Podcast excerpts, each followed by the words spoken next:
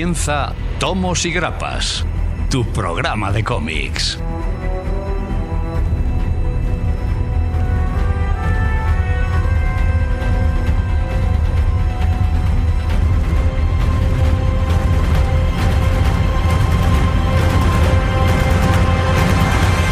Muy buenas damas, caballeros, bienvenidos a Tomos y Grapas.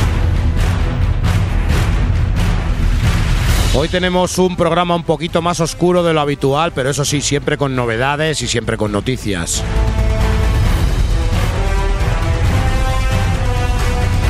A partir de ahora vais a comprar por encima de vuestras posibilidades, pero no os preocupéis porque comenzamos.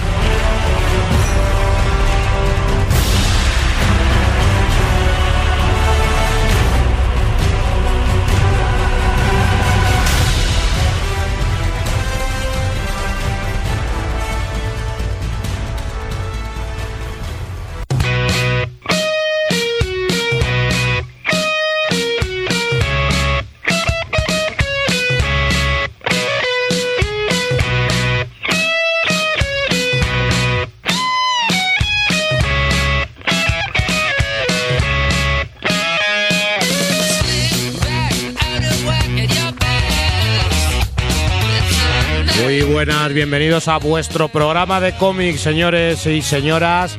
Hoy os vamos a traer un programa un poquito oscuro, eh, un poquito preocupante. Nuestro estudio se ha llenado de supervillanos, se ha llenado de una época en la que los héroes ya no se llevan, no, no, no, más bien se lleva el antihéroe y si puede ser muy malo o loco, muchísimo mejor.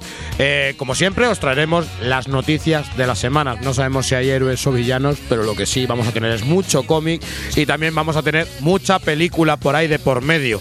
Eh, novedades, pues todo lo que hemos encontrado en la tienda. Ahí los villanos somos nosotros porque os vamos a hacer que gastéis lo que tenéis en vuestra cuenta bancaria y más ahora en diciembre para estas navidades con muchísimas, muchísimas novedades. Pero cuidado porque ya vendrán muchísimas más. En nuestro análisis tenemos Vengadores Oscuros. Eh, vamos a viajar a una de las épocas más oscuras de Marvel, en ese reinado oscuro, para presentarnos ante unos Vengadores que son un poquito diferentes. Y si hablamos de líder, hablamos de Norman Osborn. Uy, y como oscuro también hablamos de la crónica negra de nuestra España. Vamos a viajar a Barcelona para hablar con el señor Miguel Ángel Parra, para hablar de la vampira de Barcelona, uno de los casos más importantes de nuestra crónica de principios de siglo. Eh, ¿Qué más contaros? Eh, Habla Pueblo Habla, eh, tenemos el ansiómetro y tenemos sobre todo vuestros mensajes. Pero lo que nunca nos puede faltar es ese equipo oscuro que siempre me acompaña. A mi derecha, el señor Paciente Cero, Gonzalo. Hola, muy buenas tardes a todos. ¿Cómo andamos, caballero? Pues un placer estar aquí de vuelta, os había echado de menos ya. Además habías estado fuera, ¿eh? Sí. Habías estado viajando He estado cogiendo lenticulares, pescando lenticulares. y compra- comprando cómics. Ay, esos viajes para lo que nos valen. El señor, mi vecino Lobato. Muy buena, yo he venido navideño. Sí, sobre todo por los títulos que has traído. Sí, sí, he venido con, con el espíritu navi- navideño a tope, aunque no se note. Lo raro es que el espíritu navideño no haya acabado en una cuneta, pero bueno, Bueno, todavía es temprano. luego lo veremos. Eh, señor Mike Man. Osbornizantes tardes, ¿cómo estamos? Que viene- vienes hoy chungo, ¿eh? Hoy, vienes- Sí, hoy nos ver. miraban mal, por encima del hombro, nos insultaban, nos hacías el fuck you, Hace falta un reinado oscuro, hombre, en este mundo de piruleta y color. nos hacías así la peineta. Y el que no sé si, si hace peinetas, pero sé que está relleno de cables, botones, lucecicas, y más ahora que es Navidad casi, el señor Alfred Matarrad Matching Man. Jai Hydra Mangurria. ¿Cómo andamos, nene? Pues aquí estamos, de verdad. Me faltan a mí los LEDs de una iluminación aquí un poquito navideña. Pues sí que Ahora, te los ponemos, a final de mes te los ponemos. te- Sí, que aunque en radio no se vea, me da igual. Que se- yo quiero luces y color y LED. Muchos LED. Bueno, eso de que no se ve, entre comillas. Se me ve el píxel. Se ve el píxel la muerte.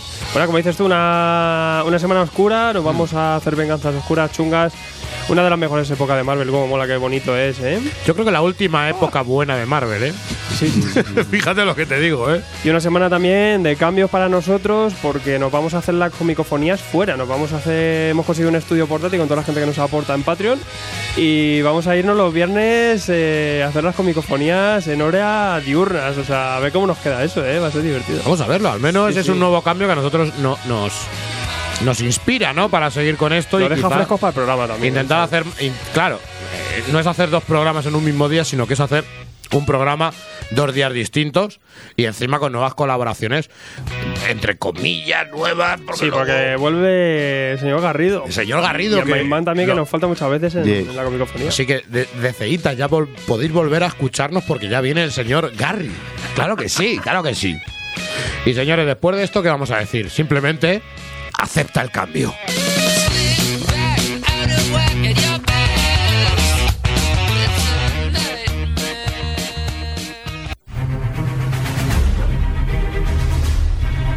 Hola, somos Generación X, pero puedes llamarnos Gen X, porque desde 1994 somos la tienda de referencia para más de 11.000 clientes que, como tú, confían en nosotros. Compartimos tu afición por los cómics, empezamos en esto juntos, y por eso nuestro objetivo es siempre estar lo más cerca de ti. Desde nuestra tienda online tendrás una atención personal, envíos protegidos y gastos de envío gratuitos a partir de 15 euros para que te sientas como en cualquiera de nuestras 20 tiendas físicas sin salir de casa en generacionx.es hasta que podamos estar un poco más cerca de ti. Generación X, tu ocio inteligente.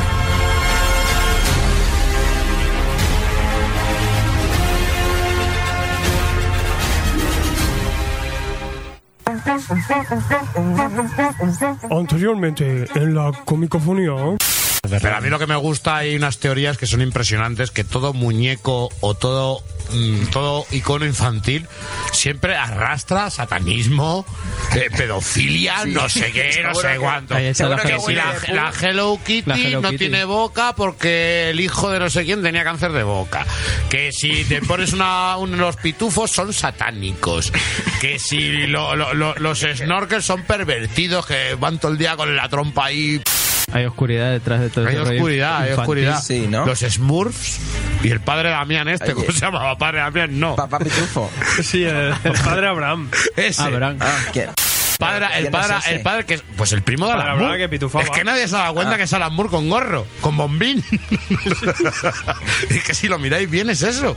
No, no, es- era oscuro el hijo. La puta. canción de los pitufos, 1988. 78, cuidado. Sí, sí, sí, es lo que te iba a decir. Esto va en la onda. Esto va en la onda Pink Floyd. Es un poco Pink Psicodelia. Floyd. Psicodelia.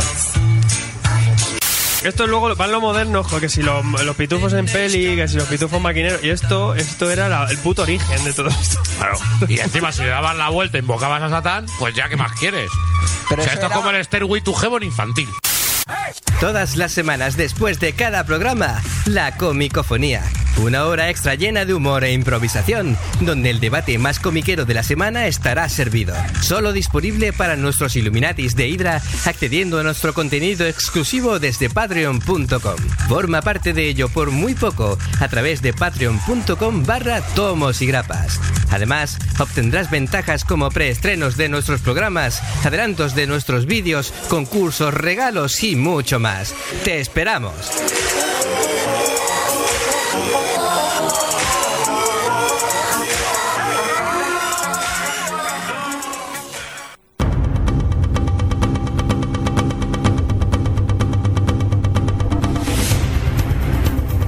Venga, señores, que todavía hay una esperanza de luz y de claridad. Y eso es con las noticias que nos vienen esta semana. Señor Gonzalo, ¿de qué me vas a hablar? Pues mira, de algo que te encanta a ti. Mm. Del señor Macmillan. No mires para otro lado. Continúe, sí, continúe, continúe. Bueno, pues si ya a principios de mes eh, se nos anunciaba la continuación de Kikas, eh, ahora va a continuar con Hit Girl, eh, va a ser un nuevo arco argumental, se ha anunciado ya, junto al dibujante Ricardo López Ortiz. Y además nos han anunciado que en el segundo arco va a estar al borde, al cabo del guion, va a estar este, Kevin Smith. Y ya nos han anunciado varios artistas más que van a estar involucrados en estos diferentes arcos. Los arcos creo que se van a situar en diferentes países y va a haber gente involucrada como artistas de la talla de Eduardo Riso, de Peter Milligan, Hola, también Daniel Way, eh, Kim Yuji, eh, Rafael Albuquerque. La Chikunchito. que se, han- se está dejando pasta el Mil Árbol. Le han venido ahí, le han pagado de Hollywood o algo los Eh, guiones. no, el dinero de Netflix. Claro, claro, Bueno, que es una venido. inversión Dinero Netflix, eso es como economía sumergida, pero ya en, en la Undernet. y lo que se deje lo va a triplicar. Sí, ¿no? Y bueno, ya en el previews de este mes, que acaba el 18 de diciembre, se puede pedir ya el primer número, que saldrá en febrero. Eh, han salido ya varias portadas, eh, dos de de Amy Reader y una de Kim Yuji, que es espectacular. Os recomiendo echarle un ojo Siempre porque la es portada espectacular ese caballero. ¿Pero espectacular. ¿La ha hecho en pladur o la ha hecho en, Sí, en papel? no, es un mural. Ah, vale. Es un mural. Es un, Un es cómic murado. Giant size. Papelico. Y nada, y la verdad que bueno, el primer arco se va a situar en, en Colombia, eh, Mindy se va a Colombia y luego el segundo arco, el de Kevin Smith, se va a situar en Los Ángeles. Y lo que parece es eso, que cada arco se lo van a dar a, un- a una pareja de, de artistas con un bagaje internacional bastante potente y que se van a situar en diferentes países y vamos a ver cómo, vamos, eh, ya van a hacer una franquicia y lo On van a tour. exportar. Sí, Miller on Hit- tour. Hit Girl on tour. Se va a ir dando leches por- de país por país. Ay, en Colombia yo creo que se haga Escobar ahí. ¿Cómo lo haría? Lo de- el de Colombia, la verdad que tiene pinta de ser bastante hardcore. Mola, mola. Y luego, pues ¿Cómo a ver, soy? Podría ir a tomar café a Colombia, siempre con lo mismo. joder. Cafecito. Un cafecito, bien ahí. Bien. Y luego, bueno, pues Juan la, Valdés. la incorporación al guion de Kevin Smith, pues también esperada por los fans que arrastra este hombre, que yo me encuentro entre ellos. Y nada, pues la verdad que no pinta mal. Yo ya hoy me he pedido el de la portada de King Yuji y le he pedido hoy. Sí que no paras. Hay que hacer gasto. Habla de previews y es que No, es el no, hombre. no le hagáis caso a este. No, es el hombre No, preview. no hagáis lo que hace él. Es el hombre previews, nosotros arruinamos vuestra vida en el presente, pero es que este ya se arruina la vida en el futuro, ni caso, por favor. ¿Para cuándo en España? Y al que me da miedo da- darle, darle paso siempre es Alfredo, porque sí- este sí que hace gasto al mes, a, a este mes. Pues efectivamente, Daniel Brun, aquí seguimos en las oficinas de Marvel para seguir dando la actualidad Efectivamente. eh, más, más, más richarachera. Bendy, seguimos con Bendy, seguimos con el drama Bendy que se nos va, que se nos va, se nos va, se nos va DC, que más da? Es lo mismo. Eh, ya sabemos un poquito eh, qué va a pasar, ya, ya he hecho como un teaser, el fricazo ahí, de esta va a ser mi última historia en Marvel, me voy, adiós amigos, cuidado. Y, y lo que sí que... muchas Este hombre no puede vivir sin teaser, ¿eh? No, no, eh, el día que vaya al médico yo voy a flipar. muchas dudas que suscita es qué va a pasar con las series que se están cargando, ¿no? Pues ya sabemos de una. Jessica Jones que va a continuar y sigue para adelante. Eso sí, eh, la va a sustituir una guionista. Dicen que es una chica, eh, una guionista de Marvel que, que es asombrosa, que es la leche, que es maravillosa y espectacular, pero todavía no han dicho quién. Bien, pero bueno, la bien. buena noticia es que Jessica Jones eh, sigue para Kelly Sue. adelante. Apuesto por Kelly Sue. Puede ser Kelly Sue de Connick o pues sí, puede ser, puede ser. Puede haber Amanda Conner, puede estar por Pero ahí. que Lisu sigue en Marvel o ya se ha pirado. Es que yo no sé, ya no, no sé, yo no de destino la pista dudoso, nadie. se ¿eh? mueve muy rápido, es como Flash. Tengo un lío. que vamos, ahí está. Yo no sé, bueno, tiene buena pinta y eh, a menos que Jessica Jones que sí que se iba a quedar muy coja la, la serie, ¿no? Si se iba a Bendis una vez, si ya relanzada, ¿no? Justo este año, ¿no? Una tontería, ¿para qué la retomas y luego se queda coja, ¿no? Eh, yo qué sé, pues ahí, ahí queda. Y bueno, al menos pues sí que va a haber sucesión de, de lápiz y plumilla y, y- y máquina de escribir en esta serie. No como en su Infamous Iron Man, que la- esa, esa la deja cerradita. Esa sí que la va a dejar cerrada, cerrar esos dos arcos y a ver qué macarrada tendremos después con Iron Man. Eh, la verdad es que Bendis ha conseguido reflotar a Iron Man de unas series eh, muy con muy bajas ventas por parte de la etapa de Kieron Gillen. Eh, sí que lo ha hecho muy bien, ahí es una de las Ya grandes labores viene, que ha ya hecho. viene de hace tiempo. Ya venía Iron Man. mal y, y consiguió, gracias a ese Invincible Iron Man, reflotarlo, ¿no? Eh, cierra su etapa como una muy buena etapa y a ver en qué queda en el futuro Iron Man, que, que siempre es un personaje difícil de mantenerlo en línea. También eh, Sí. lo que supongo que mantendrán serán esos defensores, ¿no? Que defensores que casi ha empezado, viene casi yo creo que bajo encargo Netflix y que es algo muy, muy bajo demanda por parte del público mainstream y mantendrán esa serie, ¿no? Y bueno, iremos viendo esas cosillas, ¿no? Ahí está. Menos mal que Guardián de la Galaxia se retiró ya antes. Y, y muchos aficionados. La pena es que no se retirara. Se los llevó con él. Y vamos con las ventas USA de octubre de 2017, niños. Chan, chan. Eh, hay cosas que lo han petado aquí, bueno, ha sido esto una vorágine. Ah. ¿Sabéis que lo está petando? Dark Knight Metal. pero a un nivel extremo. Con su número 3 a 4 urete, bueno, a 4 dólares, con 158.000 copias vendidas. Esto es una barrabasada. Esto es una auténtica locura vender este, este número de copias a los límites en los que estamos ahora mismo. Un evento. lo que hace, el- lo un que hace el Elseworld. brillo, ¿eh? Las portadas. Sí, sí, ¿eh? el- también esos brilli brilli, ¿no? De rollo Spawn que le están metiendo a Dark Knight Metal. Estamos llegando a los 90 de nuevo. Pero macho. no queda ahí porque tenemos en el top 10 eh, esos tie-ins de Batman, que es Batman The Drowned, Batman The Dawnbreaker, Ba- Batman The Batman, que Batman. tienen unos 90.000 cada una, o sea que bastante bien, le está saliendo muy bien la jugada de este evento. Otro asunto, porque no es un evento, es casi como un- una historia aparte, un Sword raro, es una especie de Injustice, ¿no? Y siempre con quirópteros ahí. Ujú. en Batman medio, 32 siempre. y 33 mm, lo va petando. Eh, algo que se cuela por ahí que es despicable Deadpool, también un nuevo arco, 93.000 copias. Deadpool vende bastante bien. Tenemos la patrulla eh, X eh, Oro, No. que vende bastante bien, con 81.000 eh, unidades. Es la que reflota y la que mantiene un poquito Marvel, junto a Venom, que está por el top 12 con 76.000. Cuidadín que por ahí anda Spider-Wen, o sea, el nivel está por aquí, ¿eh? Eh, Tened cuidadito, que esto es lo que lo está petando en Marvel. Lo que más lo peta, eso sí, es Amazing Spider-Man con 110.000. Tenemos nuevo arco, ese nuevo arco que bastante bien, se coloca, se coloca top 3, el nuevo arco de Daniel Lot, después de venir de todo el Venom verse. Y también en top 2 tenemos al, al- el Thor especial de número 700, que vale 6 eurazos y tiene 115.000 unidades vendidas. Bueno, ahí andan, ahí andan las cosas. Está, es lo, que- lo que sigue de la lectura de esto, Dark Knight Metal, que, que parece que lo va a petar. Aquí en España, preparaos también los libreros a reponer, porque la gente se va a tirar al cuello. Eh, en la, nivelazo, la eh. guerra de bandas, como siempre, tenemos, pues ahí, ahí, este mes, ahí hay un casi casi. Marvel se queda con un 38,6 de unidades vendidas de todo el mercado. DC un 35,4 y seguimos con Image con un 9,8.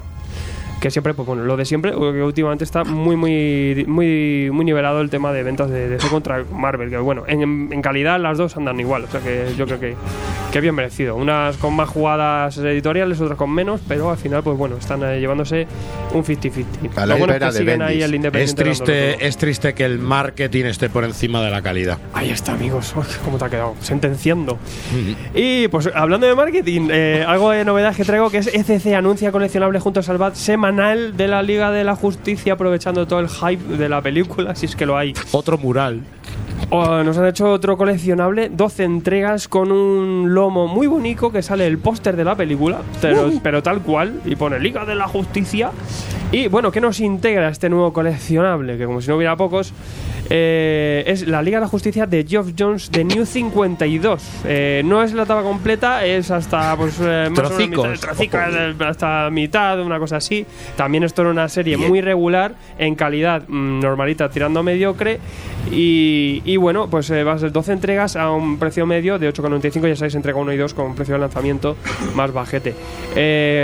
Esto nos decían, ¿esto para novatos? Pues para novatos, yo recomiendo antes tirarte por la Rebirth, que están en- lo tienes en grapa mucho más económico y el nivel, que es una cosa que ni fu ni fa para alguien que empieza a entrar, pues, pues te va a dar igual, ¿no? Y que ya está. que la otra. Y que ya lo tenemos en grapa y lo tenemos en trimestral y en tapa dura y en Pues de todo. más. O sea, Claro, ahora ya es el, el- el- el- cuádruple formato que están sacando de todo, ¿no? Grapa, tomo, eh, rústica y coleccionable. Locurón, locurón, pero que esto está muy bien, pues oye, para el tema eh, kioscos y suscribirte que te llega a casa. kioscos sí, pero, uf. Herejía máxima, lo que sí que no es una, nosotros desde aquí no es una, una etapa que la recomendamos encarecidamente para Esa Para nuevos lectores está bien, pero eh, preferimos recomendar una grapa, ¿no? A lo mejor que es mucho más económico y, y mucho más de uso. La que hay ahora es, es- el nivel va a estar igual, no. Y oye, pues mejor siempre decimos pues una gilí, un tomo de grandes autores, alguno explica, que te explica lo de Gili porque no la te lo. Liga de la Justicia Internacional, está reeditando ahora poquito a poco. Recomendamos algún tomito de grandes autores, ¿no? De Mark Waid están sacando alguna cosa por ahí. El Torre de Babel, lo tienes ahí Sí, el- seleccionado. los tomos de la etapa de Morrison están Lo a mí esa, Morrison, esa etapa a mí me encanta. La, la JLA 2000 era. El dibujo, claro, hay que aguantarlo un poquito. Sí, eso sí. Pero bueno, Pero este de historia- coleccionable, al menos es baratillo y, y como decimos, pues una cosa mm, del, del tono. Y vamos y me voy ya con las novedades de norma editorial para enero. ¿Cuándo salen? El eh, 5, 5 de, diciembre. Bien. Fu, fu, fu. ¡Viva enero! ¡Opa enero! Eh, así están todas, ¿eh? Con enero. Y tienes en, en, en- en agosto de 2019 que las vais a dar en, en- el, mes que viene. Eso, esto es locurón.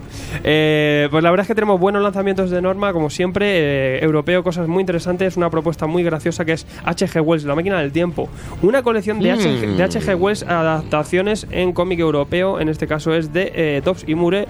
Y nos van a traer trae La Guerra de los Mundos, El Hombre Invisible, La, la Isla de Doctor Mureo, o sea que, que Bien, cosas bien. guays en europeo en adaptación, autoconclusivas. Mm, eso me Eh, suena a mí, sí, sí. tiene cosas guays. Otra cosa chula, Invierno 1709, un de género histórico y aventurillas de Segref y Xavier. eh, un tochal integral ahí, todo fresco, todo bueno. Eso tiene muy buena pinta. Blueberry que continúa, también segunda entrega de She, una serie muy muy buena con un dibujazo de OMS brutal, guion de Cidru, que siempre es el Torres eh, franco El Torre Franco-Belga. Ahí siempre lo decimos y, y es un serión con un dibujo espectacular. Sí, segunda entrega en un, en un tomo muy bien. Eh, nueva colección de Miron Manara, también de quinta entrega. Para los vatos la recomendamos. Que la compres y te Que se mola. entretenga un poco al menos.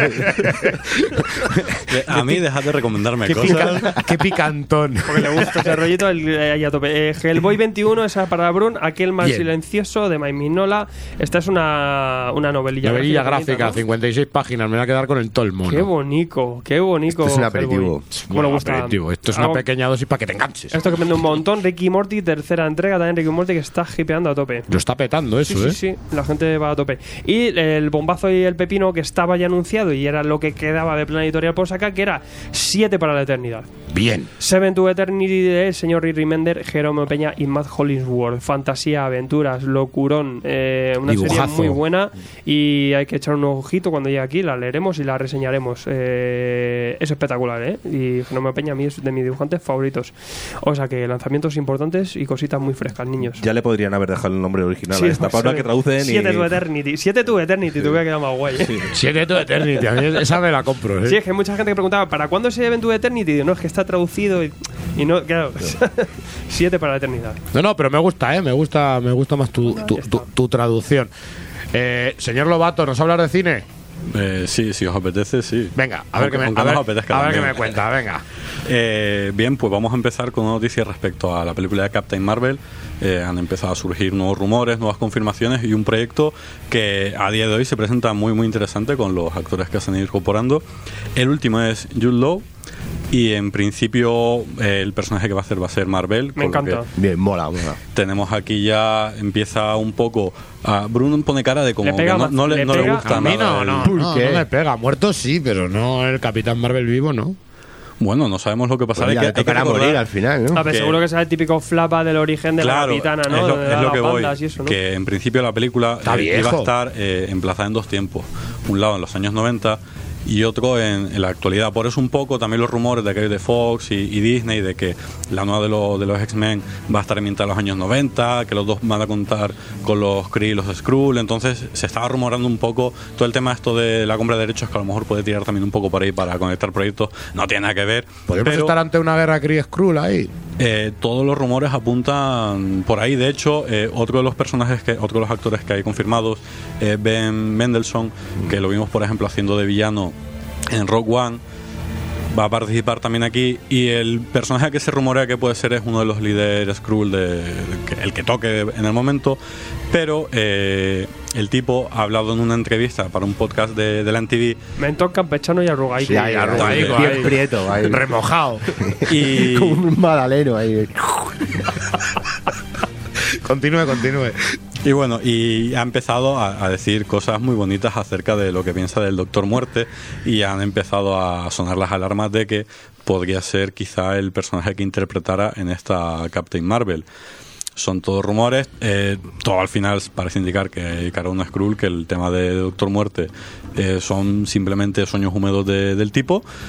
Pero, pero bueno, lo que digo, eh, Jude Law, que ya estuvo en su momento en, la, en esa terna para interpretar al Doctor Extraño, al final ha conseguido su, su papelito Marvel. Yo entiendo que será eso, en plan, eh, tirando Al de final va a flashback. hacer de Jarvis ahí, como siga. Le pone la voz. Le va Hará bajando ahí de escala. Hará un poco de, de mentor de, de Brie Larson, de, de la Capitana Marvel. Y bueno, veremos cómo, cómo va evolucionando todo este proyecto, que al menos para mí tiene muy buena pinta. Y vamos ya con, con la segunda. A mí me, gusta mucho Jude Law, la verdad es que sí que le pega mucho físicamente y bueno, me gustó mucho la peli que la que salió últimamente, la de Rey Arturo, qué cosa más macarra, ¿eh? De Hombre, ah, mola mucho el personaje. Sí, ahí, el personaje claro. mola, ya decía de villano y le pega. La verdad es que, eh, de hecho, la estaba viendo y le ponía la cara de- del, del señor Marvel, o sea que muy bien. Por eso no, y, sí. y dependiendo de cómo vaya, ser un personaje que se podrá reutilizar más a menudo o quedarse aquí. Hay que tener en cuenta también que tenemos la, la Guerra del Infinito próximamente, que se rumorea que hay actores que ha- personajes que han desaparecido de las pelis anteriores que podrían volver a aparecer aquí, así que no sabemos cómo, cómo se va a desarrollar todo esto de aquí en adelante. Pero bueno, lo que digo, eh, las pocas noticias que van saliendo del proyecto a mí me, me van entusiasmando, igual que no lo han hecho hasta ahora con Pantera Negra. Creo que Captain Marvel puede ser un pepino para 2019. Sí, yo creo que sí. Pepino para bien, según tú. Para bien, para mí pepino es bien. Para mí también va a ser un pepino, pero de otra manera, sí. Eh, y hablando de pepinos para mal, eh, volvemos. Vas a desmitificar algo, además. Eh, sí, vamos a hablar de Liga de la Justicia. Eh, ha salido un change.org, o, o varios, no sé, al menos en España ha salido uno, eh, pidiendo a, a Warner que, que saque una, una versión del director con el montaje previo de, de Zack Snyder. Eh, malas noticias, señores. Eh, cuando estamos ante una película que está en fase de postproducción o para la que faltan escenas por rodar, no hay ningún montaje previo. Lo que hay es un bruto muy largo de seis horas, pero que eso no es película y no es nada. Eh, al parecer, en un hilo de estos de, de Reddit, donde muchas veces los técnicos y lo- los actores y tal suelen, suelen contestar a, a preguntas de, de la gente, un hombre que dice que haber estado vinculado a la fase de postproducción de, de la película ha comentado precisamente esto, que, que nunca ha habido un montaje previo de, Zack Snyder porque cuando, cuando vieron ese, ese primer premontaje en el sentido de todas las escenas en bruto volcadas y, más o menos montadas de forma cronológica para ver cómo funcionaba la peli, vieron que había cosas que no funcionaban, cosas que sí, y eso fue lo que dio luego paso a hacer estos, estos nuevos reshoots que se rodaron seis meses después. Y, bueno, entonces no existe como tal un montaje de, Zack Snyder. El tema está también en que hay otras fuentes que apuntan a que cuando Zack Snyder abandonó el proyecto eh, estaba todo rodado, pero lo que faltaba era el trabajo de postproducción. Si nos atenemos a esa, hipótesis, entonces sí podría haber una suerte de, de premontaje de Snyder, pero sea como fuera, sería siempre con un material sin acabar con lo que no va, a no ser que a, a Warner le dé por, por gastarse ahora la millonada en eh, meter efectos a todas esas escenas que estaban sin acabar, podríamos ver un, un montaje alternativo. En principio no va a ser así, hay que tener en cuenta también eh, el dinero que costó eh, hacer lo, de, lo del bigotito, de quitar el bigotito a Henry Cavill, se gastaron 25 millones de dólares solo, ¿Con el bigotito? solo en el bigotito. Y no era más fácil una Con- gilet de estas. Eh, no porque eh, Paramount no quería, hubo problemas de, de contratos porque en ese momento estaba rodando eh, Misión Imposible 6 y por contrato tenía que tener un bigote real. Tiene que ser un espía con bigote. Warner pidió, el, el tema es que Warner pidió a Paramount, bueno, Qué no, qué vamos a quitarle-. No espía. eh, Claro, no, esto tiene miedo porque Warner le pidió a, a Paramount, bueno, vamos a quitar el tema del bigote, eh, se, lo, se lo afitamos y luego nosotros pagamos para ¿El que, se ponga, para que se ponga Claro. por CGI el postizo, que es mucho más fácil que quitar un bigote en CGI. Paramount dijo que no. Quitando píxel ahí. Quitando píxel. Y entonces Warner hizo lo, hizo lo que pudo. Y al parecer se rumorea que hubo dos estudios implicados. Uno que se encargó de la escena de inicio, lo que es el prólogo este, que es, que es el que canta realmente. Y luego otro que sí queda bastante mejor a lo largo de la peli. Entonces también bastantes cosas muy chabacanas. O por ejemplo el tema de la escena de- del prólogo con Batman, que fue uno de los reshoots de, de Joss Whedon, que era un tono mucho más cómico, pero después Warner le pidió eh, a- en montaje que recortaran eso, que quedara bastante más, más oscuro. Con lo que estamos ante un pifostio tal que eh, hacer un, un- un montaje de, Zack Snyder es como montar un puzzle de 10.000 piezas. Pero lo que te iba a decir, si es que no va a mejorar ya lo que hay. Lo que hay es, es lo que hay. Es decir, una peli que se estrena en cine es lo que hay. lo que hay es demás eso. son pantomimas. No, Hombre. es agarrarse a una esperanza de decir, mira, hay algo de Snyder y seguro que está mejor hecho y tiene más sentido. Mm, Yo creo que es que lo que han puesto es lo que hay, no, No, no y, hay más vuelta. y- Yo también te digo una cosa, yo soy la Warner, veo eso, me pongo a rodar paisajes y te meto dos horas más de paisajes en la película. Y te hago una edición especial. no, y- y podéis Te mirar, miento, me callo. podéis mirar los trailers previos y todo este tipo de material que ha salido antes del estreno de la peli. Claro, es que Y he sacado mucho de y eso. esa- y esas escenas, al final, lo, eh, las mete dentro de la peli y simplemente sirven para alargar determinados momentos y, y redundan en lo que ya hemos visto. Es decir, lo que hay es lo que hay, nos gusta o no, ese es el resultado. ¿Cuánto tiempo es la película? La película dura dos horas. ¿Y queréis más? Sí, dale, dale, tres. Hay que tener en Uf, cuenta. yo ya con, una- yo con cualquier película, ya con dos horas ya me, ya me empieza... Hombre, es una, es una peli corta para lo que está. me dan ganas de para ir lo al baño. Oye, que podrían hacer una serie en actuales. Netflix de esta peli. Que te daría para 13 capítulos. Claro. Pues mira, Watchmen. Están ahí. Eso es porque haciéndolo. Netflix les ha acostumbrado mal a darle 13 capítulos. Entonces la gente ahora quiere superhéroes, pero 13 horas. Pues bueno, ya sé dónde fijarme en cuando vea la película. El labio inferior, el labio, infe- bigotillos. el labio- el labio superior. Señor Mikeman, ¿qué, qué me vas a contar? Que yo creo que la noticia que me vas a traer tú me vas a alegrar la tarde. Awesome, total. Hablabais de serie, ¿verdad? ¿Eh? ¿Alguien ha dicho serie? Pues sí, traigo algo de una serie. Sí, señor. Vamos a ver. Hablamos de Weapon H o Arma H, el personaje resultante del crossover este que ha habido entre Arma X y Hulk. Donde, tienen el- donde han cruzado el ADN de, estas do- de estos dos bichejos y el resultante es un arma totalmente sigilosa, ¿no? Para poder Pues no.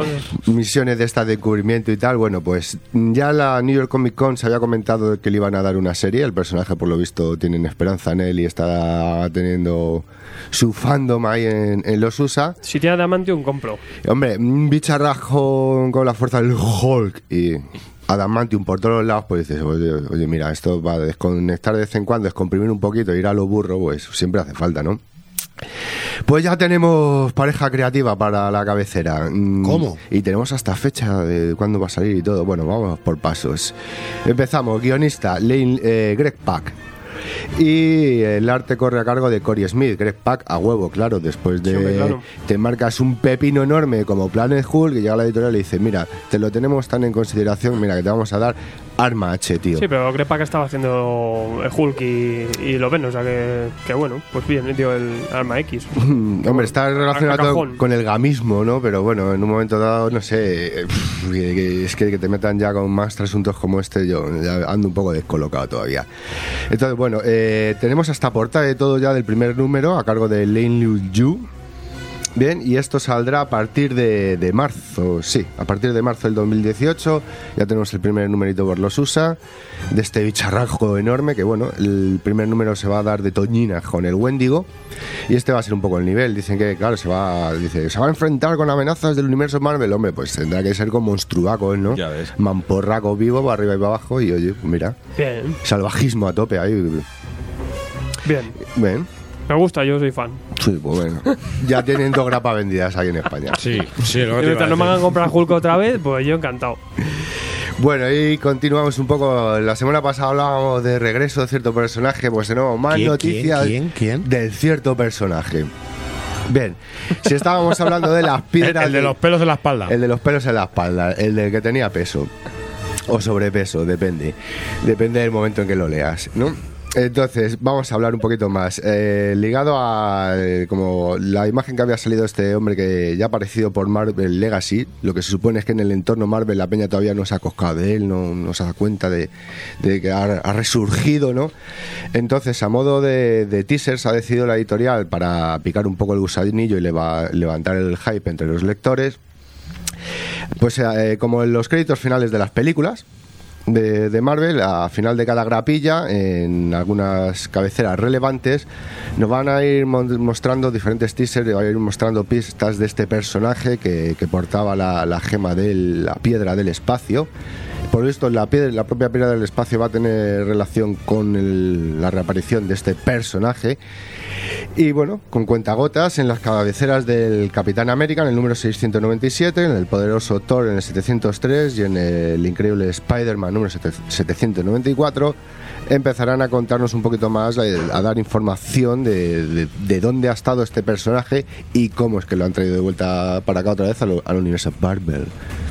Así que hasta aquí puedo leer de este cierto res- personaje. Resurgir, ¿eh? Resurgir es anunciadísimos. Un Sí, resurgir sí, sí. campechano. Y llega un punto también que estos teasers y estos avances y estos estrenos al final Es es, que imposible no caer, en, el- no caer en el claro. spoiler, es imposible, amigos. Hay que estar ahí culebreando Sí. entre la, por la noticia, Nada, porque nada, vamos. Muy difícil. Ah, es innecesario muchas veces. Pero bueno, señores, yo voy a traer unas noticias. A ver, esto se lo voy a dedicar al señor Alfredo, porque yo sé que el- al señor Alfredo esto sí le gusta. Carl si Shutter vuelve a los cómics con una nueva serie de Lucas Stan. ¿Quién es este señor? Es Este, este. Carl Shutter. Creador de una de, de- de las series que más te gustan, a ti y, a- y al señor George Michael, eh, que es Sons of Anarchy. Una moto. Una moto. Pues ya sabemos, sabemos que este señor, sabemos que este señor ya hizo en su día para Boom Studios la serie de Lucas Stern, ¿vale? Para Boom Studios y ahora nos va a traer otra serie. ¿Quién es Lucas Stern? Bueno, pues es un ex militar al cual su jefe le obliga a cazar demonios. ¿Qué nos va a presentar en esta segunda miniserie? Lo mismo, solo que ahora también quizá muchas veces son peores los enemigos completamente humanos, gente que le persigue, gente que quiere saber más de su secreto y su pasado, por supuesto, que le eh, atormenta. Sabemos que este señor eh, bien ha tenido lo de Sons of Anarchy y que incluso ha sido eh, ha interpretado al personaje de, de Otto, ese que tanto Sí, tan- el- tanto me lo nombráis vosotros. Salía, salía en su propia serie, es un muy gran personaje también de otro. y que también ha realizado incluso guiones e interpretación en la serie The Shield, esta serie que me quedé yo en el, en la, la primera temporada. Bien que hiciste. Fíjate que la mantiene ya. No, pero es que la tercera mejora, Tradición, ya la primera me quedé. Pero es tradición Marvelita. Eh, no, es un, es un tipo que, que es grande con guionistas, ha hecho también más series muy buenas. Eh, carne de previews, eso sí, esto que llega a España es complicado, ¿no? Esto para el señor Gonzalo y la gente que, que, que os pida por previews. Pues bueno, señores, y lo que yo creo que nos va a dar un poquito de debate, eh, Brian K. Vaughan. Cuando digo eso, la mesa se pone a temblar, a algunos se les salen los ojos de las órbitas o no me hacen ni caso. se está haciendo el loco. Pero nos dice, ¿qué es lo que nos dice Brian K. Vaughan? Siempre hemos estado hablando de, de estas series de Image que se prestan a adaptaciones cinematográficas o incluso a serie, ¿no? Y una de las preferidas, yo creo que por los premios, por todos los lectores, por los fondos de Fiona Staples, yo creo que es, yo creo que es Saga, ¿no? Pepino. Pues bien, Brian. Vaughan dice, palabras suyas, prefiero simplemente agachar la cabeza y seguir haciendo un gran cómic, luego salir y buscar una gran adaptación, porque según él, esta serie solo se podría adaptar dentro de 15 años. O sea, eh, queda un rato, ¿no? De saga. Queda un poquito. Algunos no la vais ni a ver. Hombre, yo creo que también se refiere también más a la calidad técnica para la televisión, que Exacto. pueda sacar saga en serie. Pero Antes bueno. hacían película, pero, en Pero- serie. Pero sí, para lo que nos va a contar. No, pero aparte, Sí, yo creo que este, hay es el, fondo. este es el Que- síndrome Moore, ¿no? El síndrome Moore de no, mi obra no está hecha para un lenguaje cinematográfico. Yo creo que es un poquito lo Pero la, que la cuenta. suya sí, es serie total. Sí, yo la vi, además yo la veo adaptable completamente. Sí, lo que- Ahora, lo que si pasa que pones buen dinero en la mesa, La caracterización, el diseño de personaje, todo eso, joder, tiene que tener pixel a muerte. ¿eh? Esto te lo pillaba Jim Henson y hombre, la, la un mes fo- y la medio. foquita, la foquita, tú Imagínate en serie ver al, al, al príncipe Rebo Cuarto, o sea, ahí con su tele en la cabeza, o sea, tienes una cosa la más macara que te pueda ver. y la vida. gata ahí, me- ¡Ea! Entonces, sí, sí. Porque después de ver al gato de Sabrina, la gata. No, el, eh, el representante de- de- del asesino este. Es que, que hay cada cosa aquí que. O la araña, Que puedes eh, alucinar, Pero, ¿no? a ver, Sí. pero si es que el cómic ya está preparado, es decir, ya los fondos son cromas en el TVO. Sí. Entonces, ya el No, no, croma yo- lo tienes. Yo creo que sí, que con buen dinero en la mesa sería una serie completamente adaptable Sí, y, yo no- el- no le veo y el- la narrativa sí. cinematográfica la tiene. ¿eh? Claro, es un culebrón. Y gustaría mucho a profanos del cómic, ¿eh?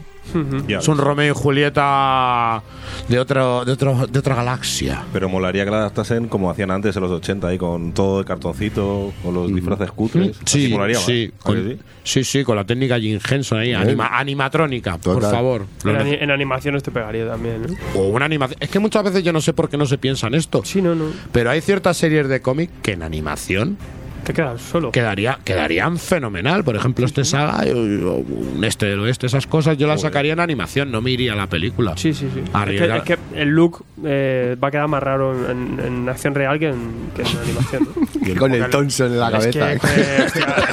Telefunken. No sé, tío. Con la amiga ahí. Con un manda, eh. No, y el, dibujo ya está hecho en digital. Exactamente. Así que, señores, eso, pero bueno, alegrémonos los que lleguéis dentro de 15 años, a lo mejor veis saga. Los que no, pues seguiremos leyendo las novedades que nos esperan. Efectivamente, que no son pocas y vamos para allá.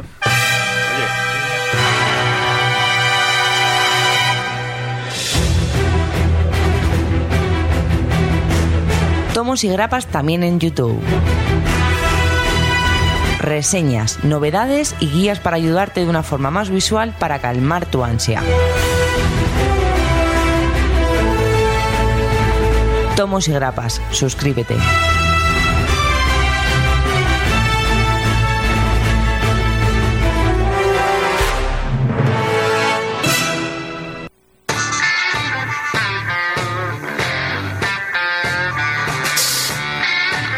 Madre mía, el Destiny 2. Divinity iba a decir yo, ya estoy con los comios, macho. ¿Alguno habéis jugado al Destiny? ¿Ninguno? Sois unos herejes, esto es un pues pepino del juego. Bueno, pues si no tenéis también el Kirby, tenéis un juego de Kirby nuevo también, Kirby Battle Royale. Hay pepinos aquí, esto. Ay, el pollito. No solo cómic vive el hombre. ¿Dónde lo podéis comprar, niños? Pues en Impact Game. ¿Dónde? En Impact Game. ¿Dónde? En Impact Game. Impact Game te, te puede impactar esta tienda porque tiene manga, merchandising, videoclub. Esto es muy friki. Tiene Funcos, tiene muchos Funcos A ahí, al Mike le gusta mucho. Y manga, yo qué sé, cualquier historia. O sea, vais a encontrarlo todo. Aparte, muy bien lo de Naiko, ahí es, es- es impecable.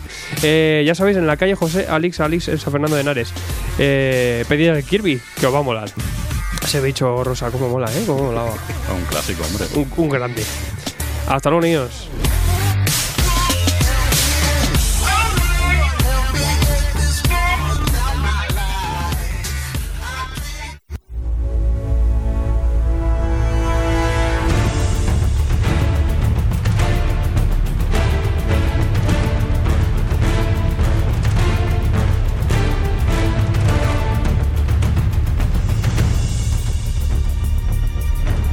Pues venga, señores, yo creo que vuestra parte favorita y al mismo tiempo la más odiada, ¿no? Pero antes de entrar en las novedades, vamos a las novedades de la semana pasada, volvemos, hacemos una retrospectiva y nos metemos en el mejor ansiómetro que ha habido. No hagas sangre, sí, porque si ya... Retrospectar.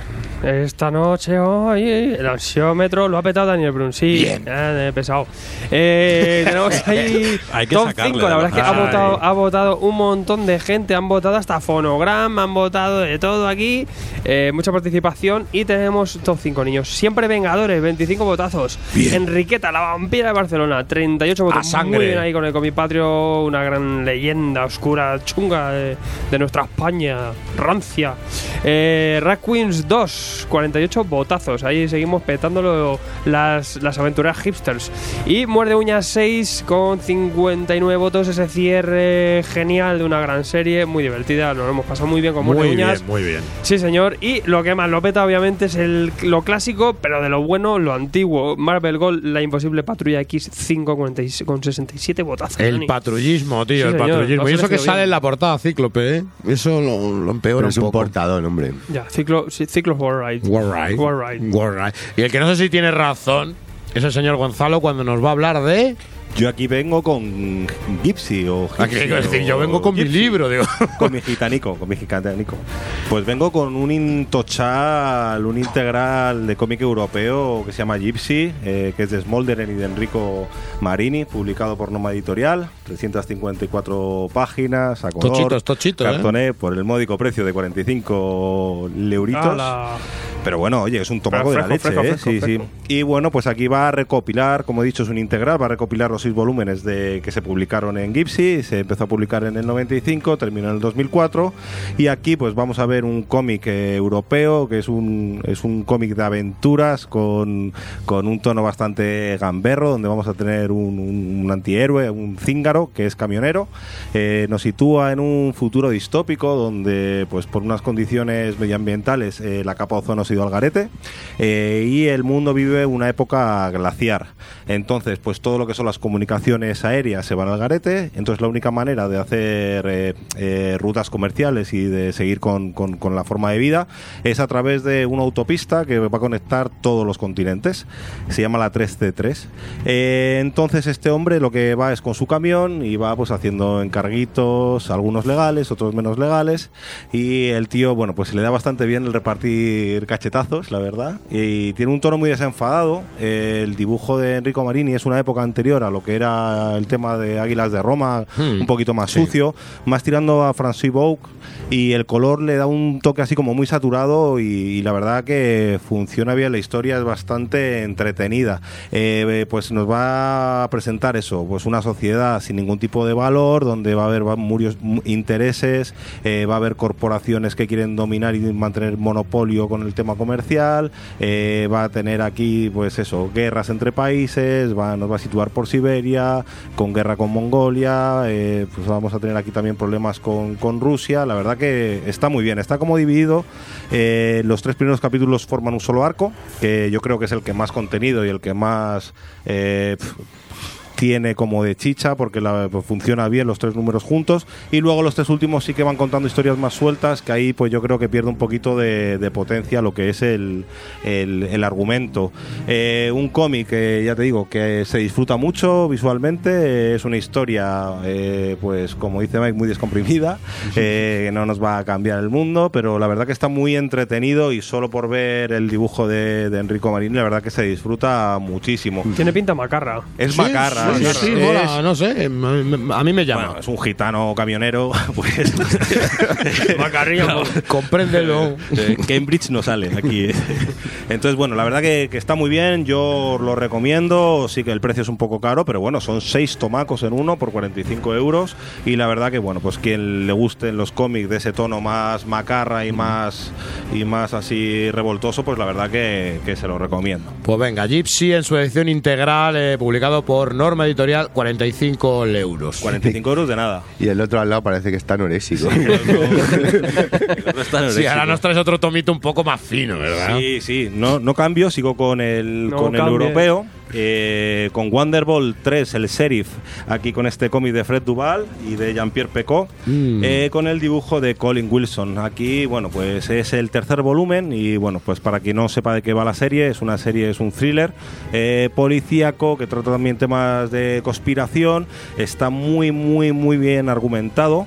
El dibujo es espectacular y lo que mola muchísimo es que cada volumen es como una pieza. Empezó por el cazador, el segundo era el fantasma y este tercero nos presenta al sheriff. Eh, me encanta que empieza con una cita de un poeta, todos los cómics empieza igual, abriendo como una especie de kinder o y saca un muñequito y todo empieza con la misma cita, la misma página para todo y la verdad que los guionistas se lo hacen muy bien porque te van soltando eh, puntos clave, eh, tiene mucho detalle, mucha información, mucho todo acaba con un cliffhanger. todos Tiene los- otro rollo de Harry el sucio. Sí el, eh, sí, el protagonista es eh, Spadazzini, que es un, un inspector de policía, eh, nos sitúa en Los Ángeles, no, en San Francisco, en 1983, y nos va, pues es el típico policía, pues que tiene una forma de actuar bastante violenta, bastante duro, pues lo que sería, como ha dicho Alfredo, un Harry el sucio, Eh, le persigue asuntos internos, está en el ojo de mira de los periodistas, y bueno, y en el primer número, pues tiene que perseguir a un asesino en masa que surge, y a partir de ahí, pues va a ir eh, la cosa eh, haciéndose como una especie de puzzle que tendremos que ir eh, haciendo. La verdad que eh, mola mucho que el dibujo tiene muchísimo detalle, se pueden ver las expresiones de cada viñeta y hay que estar muy atento a ese tipo de cosas porque nos va a dar pistas para seguir enganchados a la serie. Aquí también vamos a ver pues un poquito una especie de grupo que opera en la sombra, en las altas esferas que va a dominar o que tienen un proyecto secreto y la verdad que bueno pues como decimos a veces son, son cómics son 16 euros está publicado por, por norma 58 páginas cartón en color y es una forma de acercarte pues a estos cómics europeos.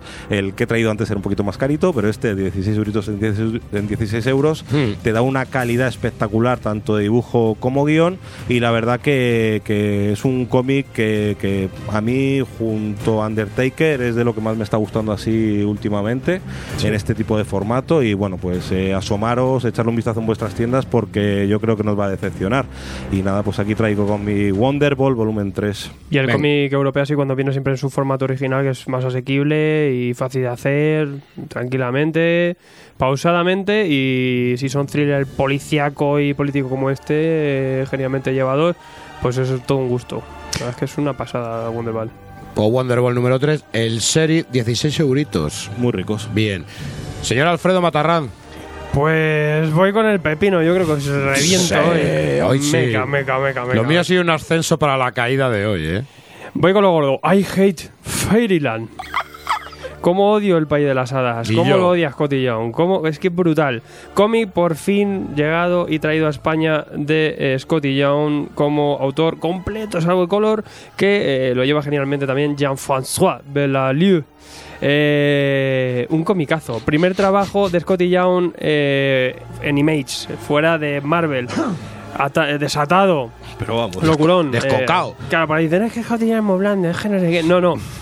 Lete esto. Pues lo bebés, Vas lo a bebés. flipar. Aquí esto es, esto es macarreo, lo más macarra, lo más hardcore que te puedes leer, junto a Six Pack. Yo creo que van para, para lo mejor del año en cuanto a cómics de humor o, o macarra. ¿no? Sería la Es- sobrina de es Six Pack. genial. O sea, yo ahora mismo no sabría decidirme entre las dos cosas, ¿no? I Hate Fairyland. En el prólogo muy interesante también, que Young lo contaba, ¿no? Es un hombre que nació en un pueblecito y lo único que tenía accesible era Mad, la revista Mad. Eh, ahí empezó con el macarreo, hasta que empezó a meterse un poquito en Marvel y todo eso. Y siempre, eh, pues lo que le facilitó, como a muchos en los 90, fue meterse con Image, ¿no? En, en series que habían empezado, que tenían ese número uno y era fácil de meterse. Y es donde él siempre ha querido estar, donde él hace su propia obra, donde él ser el propio creador de, de- de uno mismo, ¿no? De lo que está haciendo. En Age Fairyland se ve que es su obra y se le va la olla a muerte. ¿Qué tenemos aquí? Un macarreo extremo. Tenemos la adaptación como si fuera de Alicia en el País de las Maravillas, no, perdón, del Mago de Oz, pero a lo, a lo hardcore. Es una niña que eh, acaba en el mundo de las hadas. Acaba en el mundo de las hadas, le reciben al igual que a Dorothy, eh, todo genial, oh, que has venido, no sé qué, vale, genial. Lo único que tienes que hacer ahora para volver a tu casa es pues irte por el camino a las baldosas amarillas y encontrar la llave de la puertecita mágica para llegar a tu casa. A pasártelo bien, venga. ¿Qué pasa? Que esta niña, Gertrude, que se llama Gertrude, genial el nombre, eh, acaba 27 años por aquí perdida que no da con la jodida llave. No da. Es mala, es mala como ella sola. ¿Qué pasa? Que acaba en un cuerpo de una niña y en verdad tiene 38 años. Está ya, pero harta no, harta de, de- de tanta mamonada, de tanto bicho feliz y tanta historieta y ya está aquí descocada. La acompaña un, un insecto que es como su guía en el mundo este, que es otro macarra, que va fumando puros y, y ya lo que se dedican, como está desesperada, es a reventar. O sea, directamente que le vacila la luna, pues la luna la reviento a balazos y a tomar por saco y, y poco a poco pues ella va desesperada buscando un poco la jodida llave para volverse a su casa porque que- la mujer ya está que le va a dar casi la menopausia y no se va de allí, ¿no? Eh, a todo esto, el propio mundo de las hadas que está harto de la Gertrude, está ya, eh, porque claro, la niña está reventando a muerte, está ahí descocada y eh, el mundo de las hadas está desquiciado. ¿Qué pasa? Que hay unas leyes, ¿no? La reina de las nubes, la reina de las hadas, no se la puede cargar por ley, entonces está intentando siempre hacer triquiñuelas o intentar hacer un plan B para acabar con Gertrude y que, y que deje de dar por saco y de demacrar a todo este universo fantástico. ¿Qué vemos aquí? Pues a la niña con un hacha reventando, las setas echando sangre, las estrellas del cielo también con los huesos desmembrados. Aquí digo también esta referencia de, de la revista Mad, tiene ese rollito también de los, de los conejitos esos suicidas también, de ese rollo que a la mínima les ves ahí a la, a la bicha que le ha partido una pierna y se le sale un hueso. O sea, una cosa súper guarra, pero muy muy divertida. Y los narradores también. Genial, los narradores, sale un, recurso, ¿no? Sale el narrador, eras una vez, no sé qué tal. En la página 2, el, el narrador se lo casca a la niña, le revienta vivo, ¿no? Eh, muchos recursos muy divertidos, eh, la imaginación que le metes cotillón es brutal a cada número. Salen, aparecen aquí referencias de todo tipo de cuentos, de todo tipo de criaturas y, los conceptos también, los conceptos de, cada personaje, de cada cosita, tiene auténticas genialidades. Es de los pocos cómics que de verdad te vas a reír a carcajadas, ¿no? Yo creo que tiene. Hay una cena de que es una, una, una secuencia que Gertrude se cae al suelo y se queda ahí estampada Se que, queda cuando la leáis, nuca, sí. que cuando la leáis os vais a, pero a destronchar, ¿no? Yo creo que es unos cómics más divertidos. Genial, a mí me, me ha tocado muy hondo y a Fairyland, mm, pues recomendación total. O sea, total, eh, que aunque lo puedan vender un poco para niños, No, se lo pueden, no, no, no, esto no. se Sí, lo- sí, se lo puede sí. dar a un niño macarra, a un niño Claro, macarra sí. se lo recomendamos, pero esto lo vais a disfrutar auténticamente todos. O sea, todo el mundo lo puede disfrutar esto. Esto es mortal. I Hate Fairyland, eh, publicado por Panini Comics, un cómic familiar. Para toda la familia, efectivamente. Para leer en la hora. ahí. Rollo castigador, en plan hermandad. Eh, y vamos eh, con otro bombazo que también me, me- es que, que a mí esto me encanta. Llega segunda entrega, por fin esto va muy despacito, que es Lady Killer, de Joel Jones con eh, color de Michelle Madsen. Eh, Lady Killer se nos presentaba como eh, una, un, un cómic que era una arma de casa en los años 60, muy bien ambientado, con un dibujazo impresionante de Joel Jones, hace unos diseños sobre todo en los trajes de la, de la mujer. Es la típica mujer perfecta, ama de casa perfecta, eh, eh, que cuida de su familia, de su Hmm. marido le tiene Una mujer. Prozac de esas. sí. Efectivamente, de estos americanas, ¿no? Eh, perfecta total. Aparte es que es- está buenísima y es- te enamora incluso el personaje, ¿no? Y, y ¿qué pasa? Que es que es asesina profesional, ¿no? ¿Cómo Asesina has profe- cosificado el Sí, cómic? sí. eh, no, no, pero es que es verdad. El, eh, es asesina. La tía, eh, por encargos, pues va matando gente, pero intenta hacer su vida normal, ¿no? Todo esto, eh, pues que no se entere el marido. Aquí veremos en el primer tomo cómo trabaja para, para una agencia y en este segundo tomo se lía y va por su cuenta, ¿no? Pero al por su cuenta se encontrará con ciertas dificultades y yo creo que mejora bastante argumentalmente este segundo tomo donde tenemos otro personaje ahí que, que irrumpe también en la vida de, de esta chica y, los, los crímenes que tiene que cometer pues se le van torciendo y le empieza a afectar un poquito a su vida natural donde quiere donde quiere que mantenerse en anonimato que, su familia no sepa que ella es una asesina y no sé genialmente llevado, sobre todo el, el trabajo del dibujo, narración, composición y, y todo el diseño, más, más cómo está hecho esa ambientación de los 70, es yo creo que cuasi perfecto. Esto es una maravilla. Lo único es que cada volumen pues irá viniendo a cuentagotas. Esto tiene también nominaciones a los Seiner, eh, muchas buenas críticas y es un comicazo que en cuanto lo abráis os va a llamar mucho la atención. Quizá el argumento es eso, es una cosa que se queda como si fuera algo de Miller, ¿vale? Que te va a entretener, pero bueno, al tener ya segunda entrega va cogiendo empaque y, y va ganando una serie que, que es que no, es imposible no recomendarla porque es muy buena dentro de lo que, de lo que se está viendo por ahí, ¿no? Que nos va llegando mes a mes. ¿A ti te gusta también, Gonzalo? A mí me gusta mucho. El dibujo es una maravilla. Sí, sí, sí. Así que Lady Killer, venga, Evolution Comics sacándonos cosas. Cosas frescas, es verdad. Después de tantos retrasos como Empress también. ¡Ah! Mark Millar, Stuart Imonen. Toma ya, muerte por fin. Dando que nos para. El eh, Dani. Wall. Va a venir el Millar Wall. Eh, pues eh, cuidadín, porque si no recomendábamos tanto las anteriores, ¿cuáles eran, Dani? Que tú las has sufrido. ¿No te gustan? Renacida, ¿no? Renacida, se queda flojilla. Hack. El hack se Y queda muy ir más para flojillo. ¿Quieres más para atrás? Me voy. Se iban un poquito a- al capullismo. En cambio, en Empress sí que la voy recomendar, sí que me parece muy interesante, muy chula. Está muy bien llevada. Stuart Monen es un gran dibujante. Como todo, como siempre pasa con Millar, tienen altibajos, ¿no? Aquí tiene genialidades y luego momentos que está más dejado el hombre, pero bueno, Stuart Monen es un, un dibujante impresionante. Y Empress eh, lo, que, lo que nos plantea es una mezcla entre, como si fuera Tarantino, una mezcla entre saga y ciencia oscura. Tan fácil. Eh, coge la formulica, eso sí es verdad, lo que hace Marmila, pero sí que nos da una, eh, ópera, una ópera espacial macarra y, y- bien llevada y muy entretenida. ¿no? Eh, en tenemos a una emperatriz, la, la- la mujer del rey supremo de un planeta, eh, que es un cabronazo. El, el tío es un asesino en serie, es, es- es- es- es un cabrón, de, un super mega villano. Y, ¿Y qué hace esta mujer? Pues al final se cabrea y se va con los niños, se va se lleva a los niños y a su pseudo amante y intenta escapar de este hombre que a rollo Thanos intentará buscarla por toda la galaxia, ¿no? Ahí tendremos ese componente saga donde ella con su familia intentará escapar y eh, también otro componente que es el que digo de ciencia oscura porque eh, le van acompañando diferentes personajes, entre ellos una máquina que lo que hace es eh, no van en una nave, sino que van en una especie de cachivache que lo que hace es saltar de un planeta a otro para llegar al- a- a- hacia donde quieren escapar, ¿no? Entonces van saltando de un planeta a otro y le van metiendo en diferentes situaciones, pues muy similar a, a Saga, eh, digo, a Ciencia Oscura. Eh, pero sí que, como digo, es muy entretenido, muy interesante, bastante bueno. Yo creo que, que igual que Starlight, eh, Mark Millar cuando hace eh, ciencia ficción, cuando hace este tipo de, de- de cosillas así, eh, sí que le sale bastante bien. Y lo único que se queda un poco raro es eh, el planteamiento, ¿no? Que esto no lo plantea como si fuera esto el pasado nuestro en la Tierra, ¿no? Como si hace millones de años esto en verdad fueran los primeros eh, tipos que gobernan la Tierra. ¿Solo para qué? Para el pretexto de meter dos dinosaurios en las primeras páginas. que eso sí que bueno, Para captarme, pero Para no lo ha para hecho. no lo ganarse ha a hecho. Bruce, Recurso, en, dos o tres páginas sale un dinosaurio y te dice, no, es que estos eran.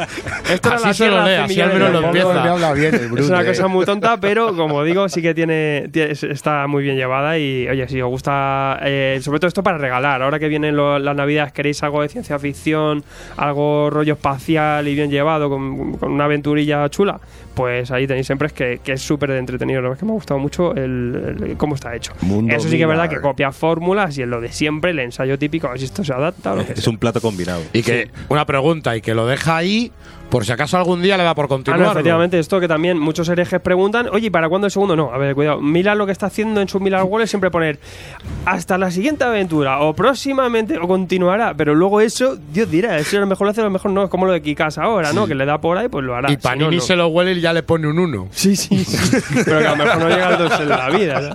Es como, como si Pues estamos- es como si estuviéramos esperando la segunda parte de Wanted todavía, ¿no? Pues imagínate, ¿sabes? me pego un tiro. ¿sabes? Eh, eh, no hay, todos son conclusivos hasta que se demuestre lo contrario. Eh, todos los arcos de Miller cierran y deja siempre un cliffhangerico ahí, por si quiere continuar, pues, se acá. le da, pues se le da un día, ¿no? Por ahí. O, o coge al dibujante y quiere continuar. Lo único, la única, eso, Kikas, Hill Guild y, y el, el Jupiter's Legacy y todo esto, que son las continuaciones que tiene el resto, Mm, ahí quedan sí. un poquito pendientes.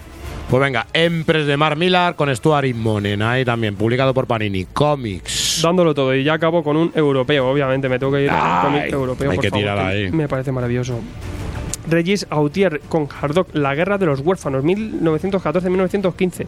Volumen 1.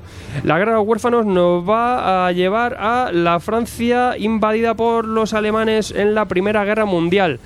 En un pueblecito hay un orfanato y aquí hay cuatro chavalitos que comparten eh, casi los nombres, Lucien, Lucas, Luigi y Ludwig, les llaman los Lulu, ¿no? Son los típicos compañeros que tienen su piñita, su casa en el árbol, se escapan y tal y hacen sus Cuatro aventurillas. Ahí. Sí, los cuatro chavalillos de toda la vida. ¿Qué pasa? Que en medio de la ocupación alemana vienen, em- empiezan a entrar los alemanes, el pueblo se desbanda, los chavales están jugando por ahí y se quedan solos, se quedan abandonados. Cuando vuelven no hay nadie en el orfanato, todo el mundo se ha pirado y tendrán que sobrevivir, tendrán que vivir a la intemperie en medio de una guerra en la que ellos tendrán que intentar pasar al anonimato y sobrevivir, ¿no? Sobre todo encontrar comida, los recursos y con su mirada infantil también, ¿no? Eh, donde piensan siempre en jugar y donde piensan siempre eh, pues con esa mirada de niño. Les acompañarán varios personajes, entre ellos un, soldado alemán, que también eh, hay un componente aquí bastante dramático, eh, introducen muy bien este personaje y eh, estos chavales tendrán que luchar por sobrevivir. Es- nos meten un poquito el género de aventuras, ese rollito, no sé, rollito chavalada y tal, pero, pero luego ese componente drama, toda esa crudeza de la guerra y me gusta mucho también el cómo se refleja la guerra para una persona cualquiera, ¿no? Como pues un- simplemente unos chavales que andaban por ahí, cómo les acaba afectando la guerra de una manera tan drástica como que tienen que vivir casi en un bosque, en una casa o un árbol para sobrevivir, ¿no? Y tendrán que, que buscar comida mm, de donde puedan, mientras encima pues que no les encuentren y vete a saber lo que les pueden hacer, O ¿no? sea, los Goonies a la europea en una, Sí. en una trinchera. ¿no? Efectivamente, sí, sí, está así. Y y no sé, me ha, me ha gustado mucho el concepto, muy bien llevado. Eh, Hardock hace un dibujo espectacular, muy bien caracterizado todo. El color también es una maravilla. Es un gran trabajo a la espera de una continuación, que esto tampoco será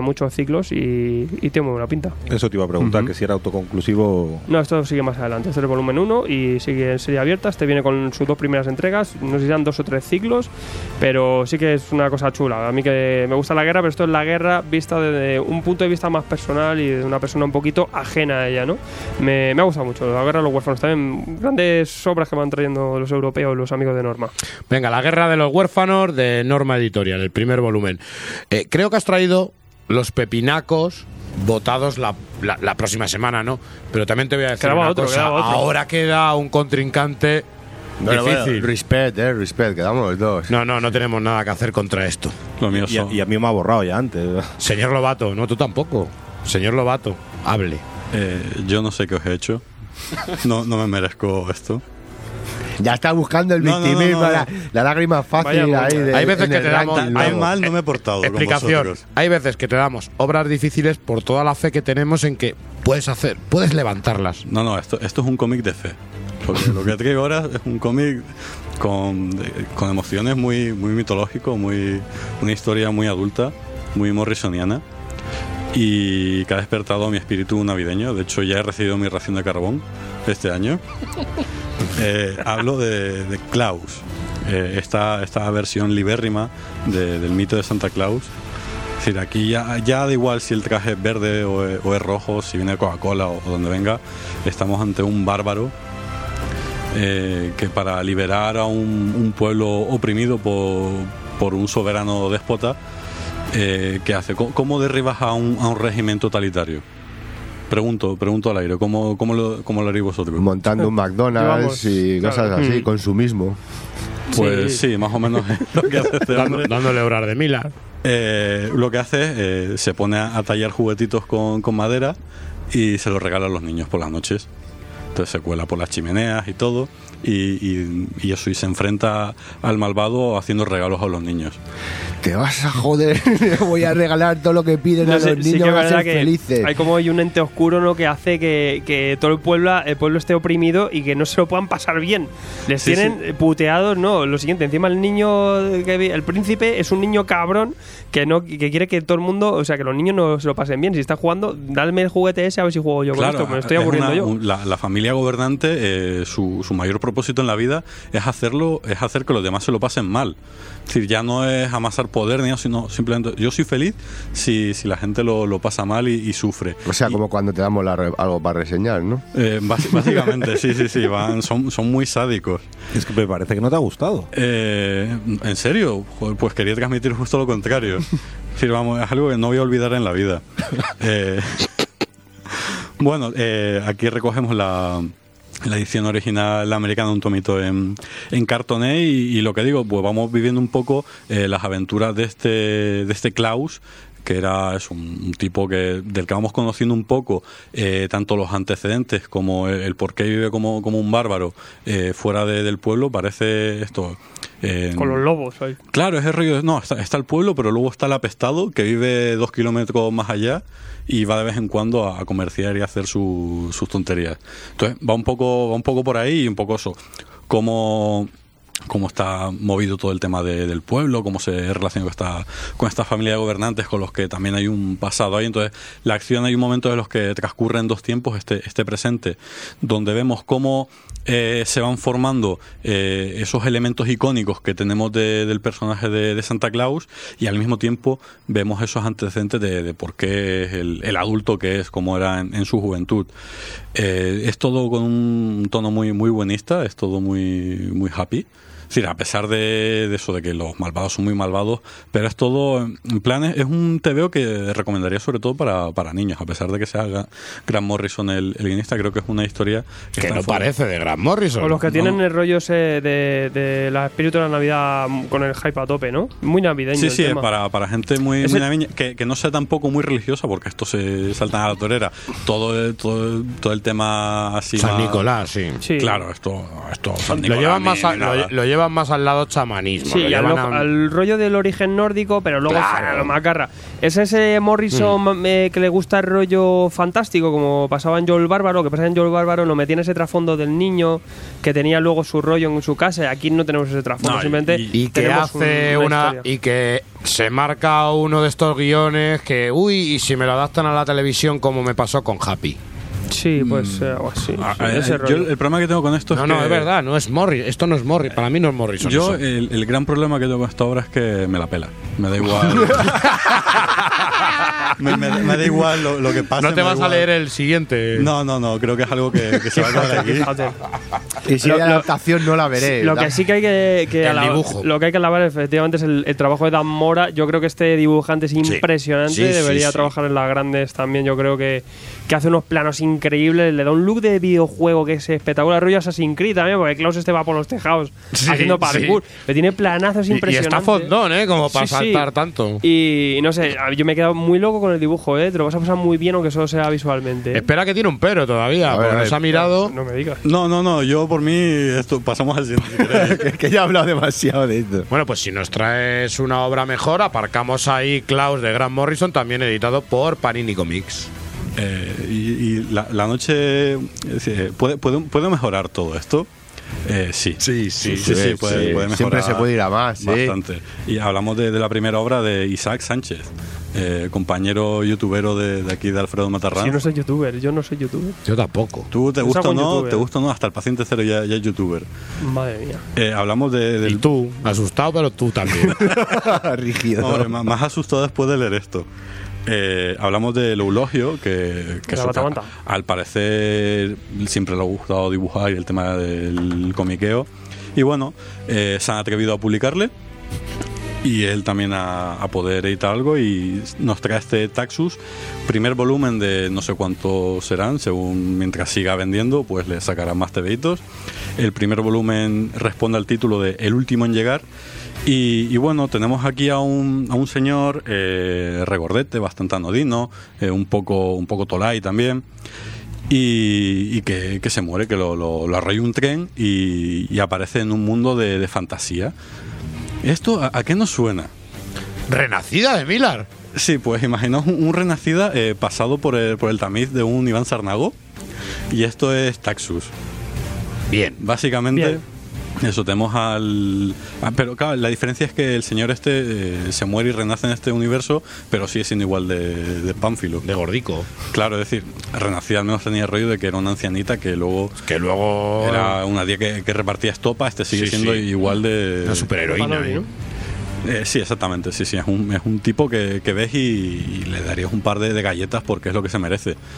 Y básicamente es lo que le pasa al principio de, la obra, es decir, le, le ves, ¿no? Eh, Eres como una especie de, del elegido, es decir, todo el mundo eh, te quiere, pero el tío no sabe por qué y se deja llevar de un lado a otro.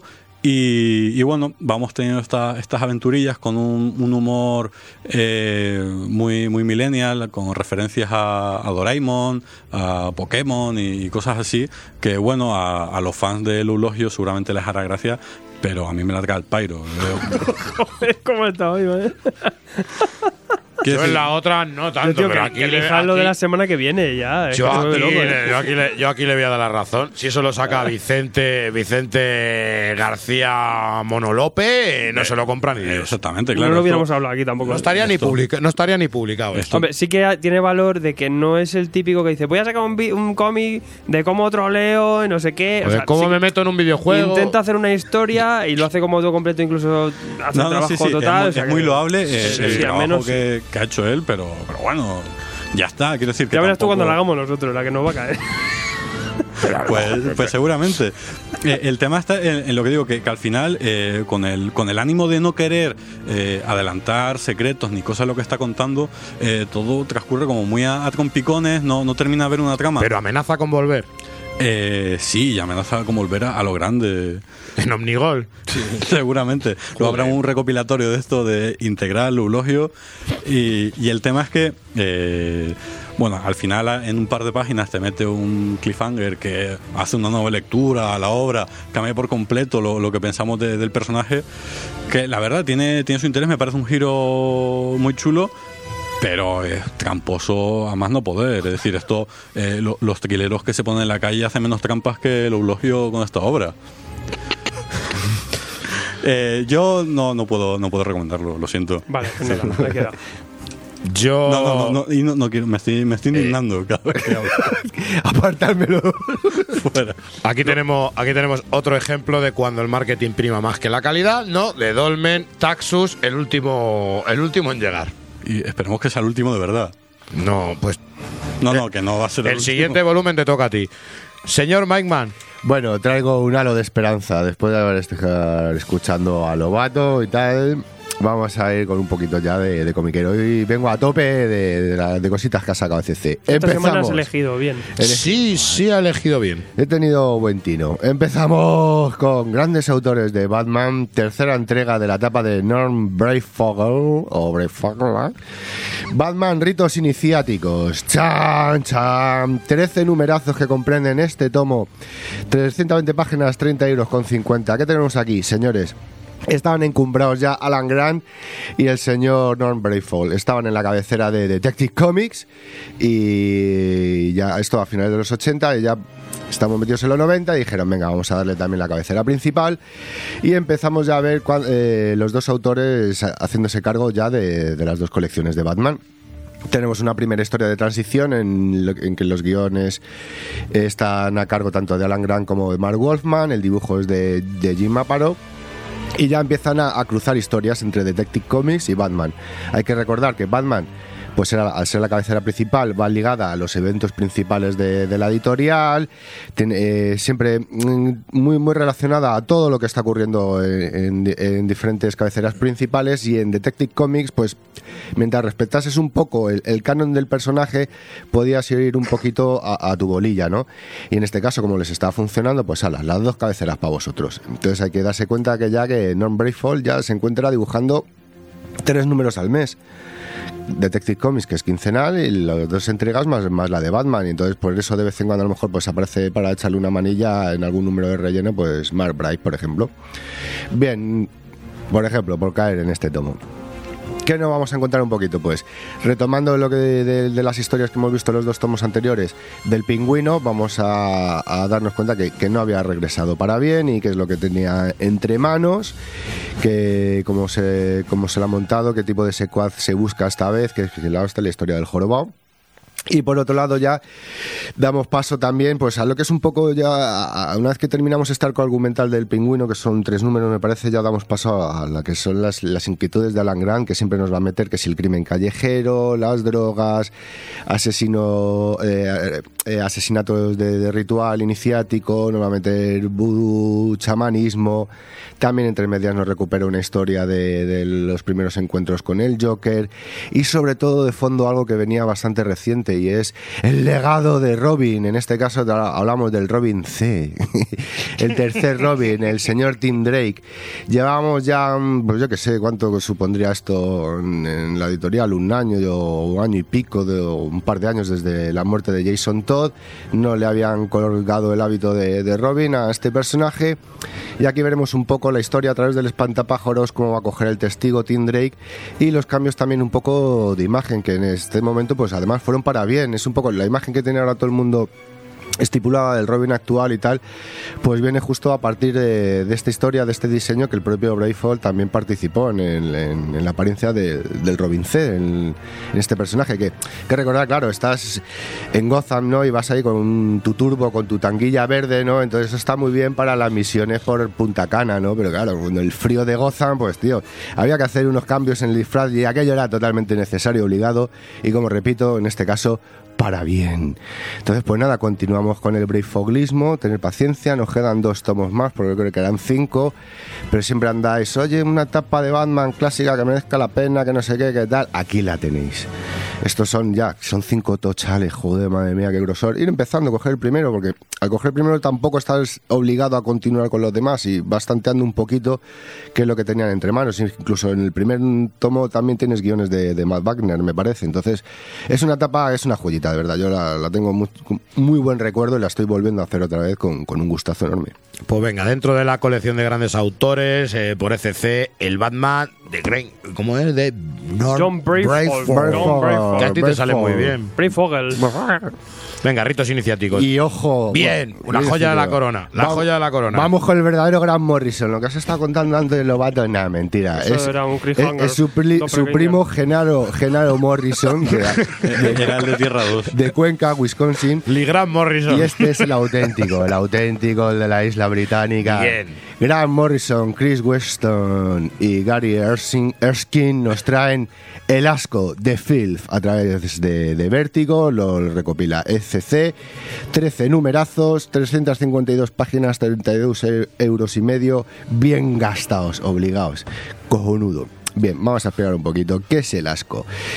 El ASCO, a resumidas cuentas, es como una organización que se encarga de, eliminar, de, limpiar las, las impurezas que hay en la sociedad, ¿no? Lo- los agentes contaminantes.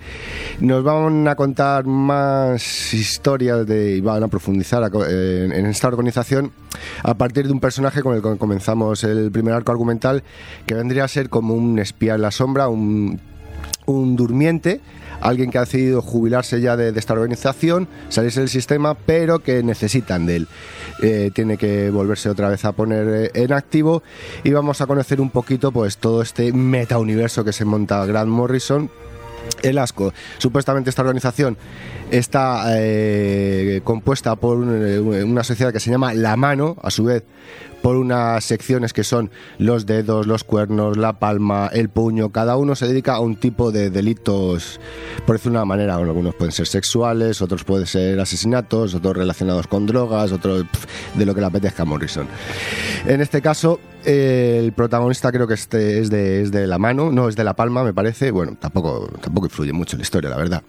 Y vamos a ver, nos empiezan ya con, eh, nos empiezan a meter cosas con, con las parapersonas, son identidades que te, que te inoculan a través de una sustancia líquida y tú creas ya un- una personalidad que, que, no existe. Entonces empieza ya a decir, esto mola, mola, mola, mola, hay contenido, hay chicha, bien. Cada capítulo, por decirlo de una manera, de una, de una manera genérica, va a tocar una temática principal, a modo de, exponer su punto de vista Grant Morrison o hacer un tipo de denuncia. En, el en la primera historia tenemos la- lo que eh, a través de la, vida artificial unas, y la nanotecnología, vamos a tener unos seres pequeñitos que en vez de luchar contra los virus lo que hacen es hacerse amiguitos y los frotan a las células cancerígenas y las dan buen rollo para que se recuperen otra vez y el cuerpo sane. Vamos a ver las consecuencias que en, malas manos que, es lo que puede dar llegar estos, estas nanopersonas, ¿no? Con este primer número ya te mete todo el zapatazo, te quedas diciendo, hostia, lo que viene por delante. Pues sí, lo que viene por delante. ¿Por qué? Porque luego también tenemos Metacomics, sí, meta, meta, meta. Y nunca, y nunca mejor, ¿eh? Nunca mejor presentado, ¿eh? Totalmente. ¿Por qué? Por ejemplo, eh, nos van a presentar una máquina. Que, que- que esta máquina es la araña. ¿Qué es la araña? La araña es una cosa que es, nos sirve para eh, viajar de la tercera dimensión, o sea, de la realidad, a las dos dimensiones, al mundo del cómic.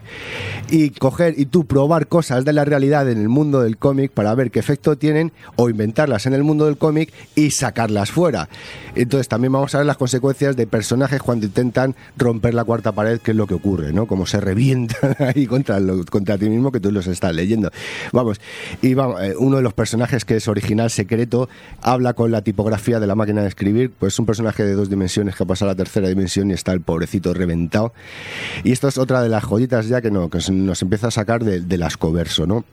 Luego tenemos el, el- el capítulo en cuanto a la escatología, que también tenemos un asesino por medio, el- los fenómenos que, que rodean en la dimensión del asco, que, que hay, hay un ambiente que te envejece a una velocidad de vértigo, por eso tiene que ir todo el mundo protegido. Y ahí ten- eh, en- contándonos un poco lo que es el páramo del asco, en este, en este capítulo escatológico nos vamos a informar un poco más de, de- de la ubicación, que es a tope. Y luego, como no, toca el capítulo sexual, explícito, entonces Bien. va- van a jugar aquí un poco con gente de- de- del mundo pornográfico muy, muy, muy bestia, además gente real. Y aquí nos va a meter ya una, una- una dimensión, un, un personaje que, que podría ser un- una invención de laboratorio con una peculiaridad en, en su semen, que no voy a entrar en spoilers. Qué bueno eso. Y luego, pues en manos del zumba del porno, ¿qué, qué- qué se le podría ocurrir que hacer con la peculiaridad de este semen? Pues ya lo veréis en este capítulo también. Importante que esta edición, eh, eh, tapadura, muy buena y además viene pues con su prescripción. Totalmente. Eh, Es impresionante, dice, ¿qué es el asco? Dice, los cómics rectangulares y de múltiples colores marcados como el asco contienen 500 miligramos de metáfora visual y temática activa por número. ¿Y para qué se usa? Dice, este cómic se usa para tratar toda clase de desórdenes, incluido la adicción a la pornografía en Internet, insomnio, penas, crisis de la mediana edad, esquizofrenia. Señores, nadie tiene la excusa para no comprar el asco. Sí, yo, que no me apetece. Esto sí que es macarra. Que tener una Esto vacación sí que- muy larga, yo, ¿ves? Esto- ¿Quiere macarrismo? Pues Esto toma. sí es macarrismo. Pues la traigo yo de Hanso. La primera viñeta ya te pega un ostión en la cara que vamos. Que Siempre me preguntan, ¿cuál es tu mejor obra de Morrison? Pues junto al misterio religioso, el asco. El ascazo, sí, señor. Es el Morrison en estado puro y no el de Klaus. Klaus. Eh, eh, publicado por FCA 32,50, sus 352 páginas. Y luego ya para terminar una guindita, bueno, de esto ya hicimos programa, estuvimos hablando de ello, más que Bueno, nada sor- sor- hacer énfasis que, Sorpréndeme, venga. que vamos a hablar un poco de la, de la edición deluxe de Luthor, obra del señor mm, este uh, de dibujo de Lee Y Brian y Brian. Azzarello a los guiones. El hombre de la barba larga. Eh, lo- esta edición de Luz comprende la, la historia, de los, los cinco números que comprende la historia de, de Luthor, más una serie de extras denominados los Absolute Luthor Joker Extras, para darle grueso a, a- a este total de, de- de 26 euros. Que bueno, a fin de cuentas, para que el hereje todavía que, que, esté- que desconozca de qué va esta obra, primero escuchas el programa ¿De y qué luego, va? ¿De qué va? De una manera resumida, pues te puedo decir vamos a indagar, vamos a profundizar en ese odio aférrimo que tiene Luthor respecto al hombre del mañana, de dónde viene, en qué está asentado. Y esto, por decir de una manera, como si fuese unos primeros años, un primer confron- confrontamiento con, con el hombre de, de Krypton, pues, eh, ¿por dónde va a tirar Luthor? Vamos a ver ese tipo de artemaña de decir, bueno, mm, físicamente tú demuestras que eres superior a mí, pero yo como de intelecto voy por encima de ti, pues voy a, voy a crear algo que es como tú, no, mejor que tú. Y luego una extraña alianza que va a haber por medio que, que hombre, después de haberlo visto en película no, no extraña, pero cuando lo veías en cómic decir, joder, estos dos personajes que andan un poco al principio codo con codo, también tienen su explicación, ¿no? Y bueno, pues para que no lo ha leído no va a decir que, es el- ese socio de Luthor en estas cinco grapillas, ¿no? Pero bueno, una manera muy, muy profunda de, entrar en el personaje de Luthor, bien, bien narrado, para un poco el- ese, ese pedazo de, de villanesco que, que- que es casi más potente que algunas veces el propio Cable. Dos, obras- dos obras muy frescas con un dibujazo de Bermejo, la de Joker y la de. Luthor. Eh, os referimos al volumen 2, programa 22 de nuestra segunda temporada. Villanos por correo. Ahí estamos. Hablamos de. Joker y Luthor y también programón porque fue en el que hablamos con Cel Piñón sobre el correo del lector. ¿cómo lo sea, di- cómo lo un disfruté programón, yo? ¿eh? ¿Cómo lo disfruté yo ese? Sí, señor. Pues mira, ahí queda. Pues El venga, eh, deluxe. ese Lucer de Brian Azarel Oliver Mejo, eh, publicado por ECC Ediciones en una edición de luz. Eh, de luz, ¿ha visto? de luz. A, ver, a, veces Sí, jíbaro, sí, a de veces luz. de luz. Sí. pues venga. Esto no es de luz, a mí me quejo un poquito de que no lo han hecho en tapa dura y voy a hablar de Crepúsculo, ojo, pero no os asustéis que no son esos vampiros que brillaban y que os tenían a todas enamoradas. No, Eh, vamos a hablar de Crepúsculo, una obra de Howard Chaykin y de José Luis García López, hecha en 1990, importante el color también de Steve Olive. Una obra un poquito injustamente eh, calificada, una obra que no se le conoce mucho dentro de ser una de las mejores obras que ha publicado DC y no me despeino diciendo esto, porque vamos a traer una de las obras más macarras que quizás fue una adelantada a, su, a sus tiempos y que aquí quizás no va a tener ese impacto porque aquí desconocemos quiénes son eso, quién es ese señor Manhunter 2070, eh, quién es ese Tom Tomorrow, quiénes son esos personajes de los años 50 de la ciencia ficción de DC. Bueno, pues Howard Chaykin sí los conocía de su infancia y quiso deformar esa imagen, quiso acabar con la imagen del héroe y nos trae en una epopeya cósmica donde vamos a ver al principio cómo, la, cómo se está fraguando una tierra entre la humanidad en un futuro muy muy lejano donde se está fraguando una batalla de la humanidad contra los robots y eh, animales humanizados, ¿no? Que les utilizan de esclavos. Vamos a ver cómo se revelan y hay una guerra entre ellos. Vamos a ver cómo a partir de aquí ganan esa guerra y vamos a ver cómo mm, de repente empieza a haber una facción que, que- que cree en la humanidad hasta el punto de que es la raza superior y tiene que exterminar al resto de las al resto de las razas planetarias. Con la mala suerte de que también con un error, con un fallo de una operación se convierte el humano en un ser inmortal. Entonces pues ya se viene muchísimo más arriba y lo que van a intentar hacer es que sea la raza humana la que controle todo el universo. Como os digo, que vamos a encontrarnos traiciones, nos vamos a encontrar violencia, nos vamos a encontrar sexo, además, eh, un- una violencia y un sexo que para esta época, para que lo sacara DC, hay que avisar de que esto es un Elseworld porque estamos jugando eh, con personajes antiguos solamente que dándoles una nueva visión, como hizo en su día a lo mejor el señor Alan Moore con Watchmen. No es por compararlo al Watchmen de, de los Elseworld, ¿no? Pero sí quiero decir que es la idea de llevarnos a unos personajes al límite, en un planteamiento límite, en un futuro límite que DC todavía no lo había conocido. Howard Chaykin, todos lo conocemos, es ese tío que con la ironía, es ese tío que con- con la fuerza que tiene sus guiones siempre nos quiere dar violencia y nos quiere dar una crítica a la sociedad.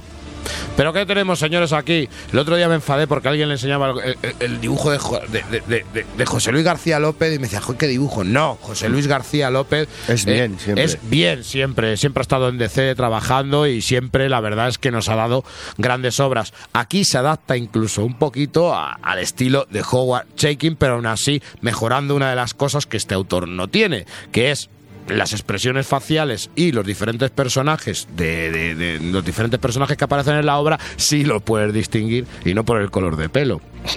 Es verdad, porque eso le pasa a Howard Chaykin, es, es así. La historia es muy buena. Quizá uno de los fallos que le puedes plantear es, hay que decir que cada página es un chorreón de información. Eh, te mete de una manera que realmente no sabes por dónde va, no conoces a los personajes más. Los lectores españoles pocos conocerán a estos personajes, pero poco a poco te vas metiendo en la historia, te vas metiendo en la historia y de repente llega al final y te das cuenta que es que Howard Chaykin lo que quería era hacer una historia un poquito más grande. Luego se continuó en Iron Wolf. Pero esto, caso aparte, no valió para nada con el gran Mike Miñola. Y hay que decir que bueno, es una obra que quizá al final eh, nos deja con ganas de más y se podría haber hecho una epopeya más cósmica y se podrían haber hecho 12 números fácilmente, ¿verdad? Pues hay que decirlo, pero aún así es una lectura muy agradable y que parece mentira que sea de la época que es. 160 páginas, 14.95, Crepúsculo, paréntesis, no los vampiros, de Howard Chaykin y José Luis García López. Te lo compro. Bien, toma. Eh, Adjudicado. Señores, eh, una de mis obras que se ha convertido favoritas en los últimos meses, ¿no? Y estamos hablando del volumen 4 de Sandstone. Eh, me veníais con cosas de Panini, pues vamos a ver esta producción de Image y Top Co, esta colaboración de ambas editoriales, y nos vamos a encontrar esta historia de Sandstone, de esta, pues ya creo que os hemos hablado, creo que incluso Lobato, lo, Lobato lo trajo en una ocasión, eh, pero yo creo que Lobato lo trajo en sus primeros volúmenes. En este tomo 4 vamos a ver a esta pareja, esta pareja con derecho a roce, que realmente practican el BDSM y que realmente intentan llevar una relación. Eh, nos quedábamos en el volumen anterior, ojo spoiler, como eh, se iban a vivir juntas, pues aquí vamos a ver cómo entran a vivir juntas. Pero señores, esos amigos con derecho a roce siempre tienen un problema, ¿no? Y uno de los problemas es cuando una de las, una de las partes quiere más, ¿no? Incluso lo dicen aquí en el tomo. Pero de repente sabemos que una de ellas es escritora y va a cumplir en sus fantasías, va a cumplir, va a hacer que sus fantasías se traspasen al papel utilizando la, la imagen de un personaje que ya conocíamos de la serie, que es Ana, la tatuadora. Annie la tatuadora, sabemos que está ahí, pues la va a meter en lo que es eh, los guiones de su, de su novela, novela publicada por internet y vamos a ver cómo eso puede saturar o puede agrietar una relación y la relación que tiene entre ellas puede llegar a mellarse. Eh, una de mis obras favoritas, si antes me hablaba Loato de un autor completo, yo te hablo de un autor completo, Stefan Sejic, que no sabemos nadie cómo pronunciarlo, ¿no? Así que le llamamos Stefan Sejic. El de. Sunston, el de Sunston. El de Sunston, el de Sandstone. Sandstone volumen 4, hay que decirlo, 22 tomos, es más gordo que el- los otros 22 tomos. tomos, no, 22 tomos no. 22 La gente euros, va ahí. 22 euros. 22 euros, cuatro, el cuarto tomo, y hay que decir que esta obra lo merece, señores. Si no os habéis metido ya, meteros porque se ha convertido en una de mis obras Sí, favoritas. pese a su argumento, todo el mundo sale encantado de, de, de Susto. ¿no? Sí, sí, sí, sí, es un Slice of Life. Of que hoy no, Life. hoy no había salido, hoy no había Pero salido. esto no pega en el rollo ese 50 sombras de Grey. Este es un ¿no? of, of Slap, ¿sabes?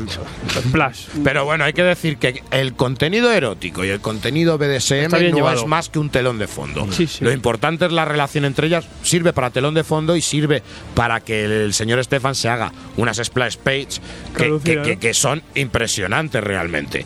Eh, sirve para eso. Lo importante es la relación de los personajes y la relación de su entorno, incluso le da muchísima importancia a los secundarios. Me tienes ganado. Venga, otra obra. Un tal Cervantes, otra que también me impresionó, ¿no? De Christian Lax, eh, publicada por Norma Editorial. ¿Qué nos vamos a encontrar aquí con, eh, con un tal Cervantes?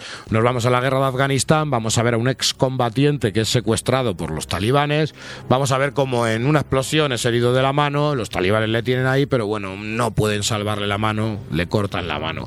Eh, curiosidad, este señor se llama Mike, se llama Mike Cervantes.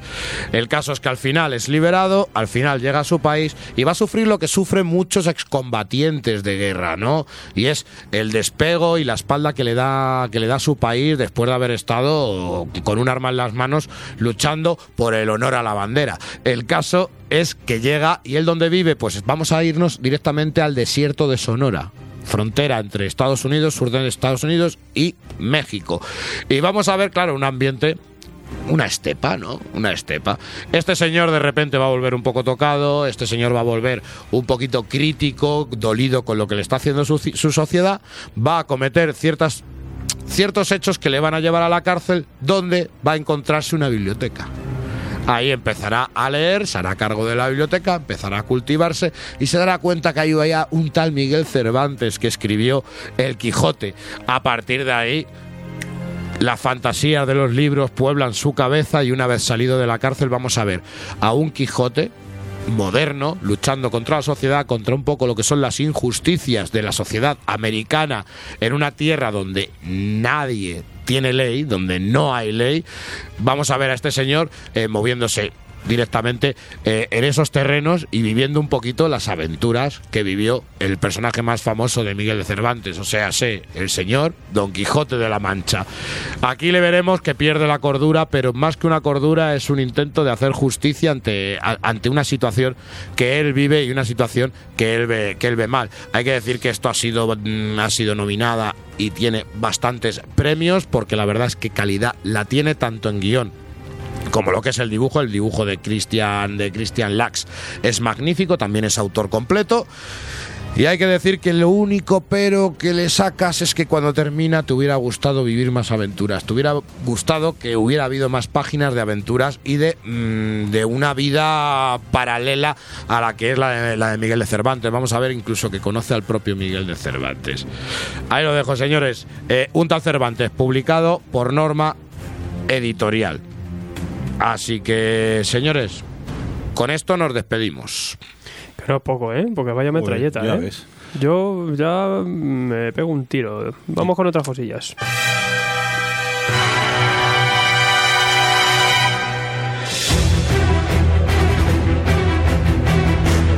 tomosigrapas.com Toda la actualidad, noticias, reseñas y novedades todos los días desde tu sitio web favorito. No te trasuntes, tomosigrapas.com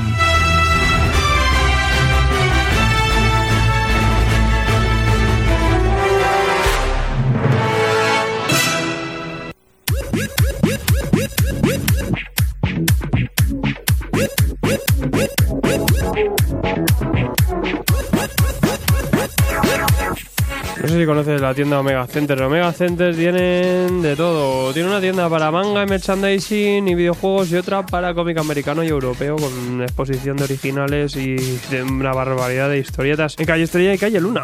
Bueno, Calle Luna, la de manga. Pero la que vende los cómics bonitos americanos. Los buenos son los de la Sí, estrella, sí. efectivamente. Y más guapos los, los, los- los tenderos. Y este sábado 2 de diciembre, pues os invitamos también a que vayáis a Omega Center en la calle Estrella porque tenéis a Kiko Duarte, que ha trabajado en Elfos, y a Jaime Calderón, que no hace falta presentación. Cacho crack. Eh, paciente, ¿tú vas para allá o qué? A ver los lápices de Calderón, muy seguro. Buena maravilla, ¿eh? Pues ya sabéis, niños, Omega Center. ¿Dónde? En Omega Center. ¿Dónde? En Omega Center. ¿Dónde? En Omega Center. ¿Dónde? En Omega Center. Calle la Estrella. Omega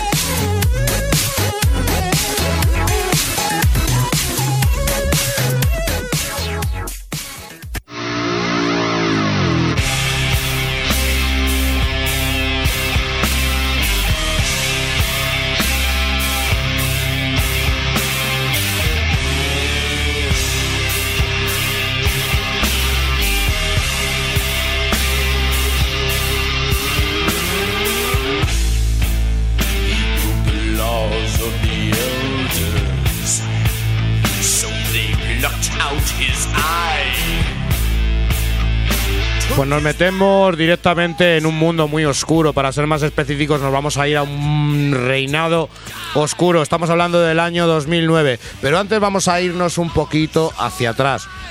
Nos vamos a meter directamente en lo que es en invasión secreta, eh, tras las consecuencias de invasión secreta, las cuales no queremos decir para no meteros spoiler, hay que decir que la fe del, de- del gobierno de Estados Unidos recae sobre los hombros de un señor como es Norman Osborn. Conocemos a Norman Osborn en su faceta del Duende Verde, pero aquí va a adquirir esa faceta de mm, director de la seguridad internacional.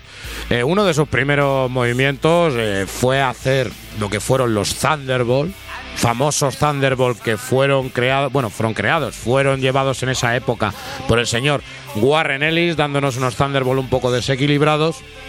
Es importante saber cómo Norman Osborn usa estos Thunderbolt para poco a poco ganarse la fe de, las autoridades de Estados Unidos y de repente llegaría este final de invasión secreta, el cual le pondría en la cima del poder. Uno de los primeros movimientos que hace, aparte de desarticular lo que son las empresas Stark y quedarse con las ciertas propiedades del señor Tony Stark y buscar la, reina, la, la ruina a Tony Stark, aparte de perseguir al resto de los héroes, aparte de acabar con Shield y formar una organización propia que se llama Hammer, eh, bajo su tutela, bajo su mando, vamos a ver cómo este señor creó cierto grupo de héroes y faltaban los Vengadores, yo creo que una de las cosas que nos enseñó la historia es que tiene que haber unos Vengadores.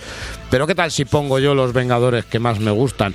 Y así se formaron los Vengadores Oscuros, eh, dando lo que es el papel a ciertos villanos, dándoles el papel de los héroes a los que estaba acostumbrado el pueblo, a lo que estaba acostumbrado todo el público, pero vamos a hacer unos cambios, ¿no? Llegamos a estos Vengadores Oscuros, Norman Osborn entre una de sus ideas es hacerse con una de las armaduras de Iron Man, ponerla todo patriótica, de ahí surge la figura de Iron Patriot, que luego se ha utilizado en los cómics y se usó incluso en Iron Man 3, aunque con otro significado.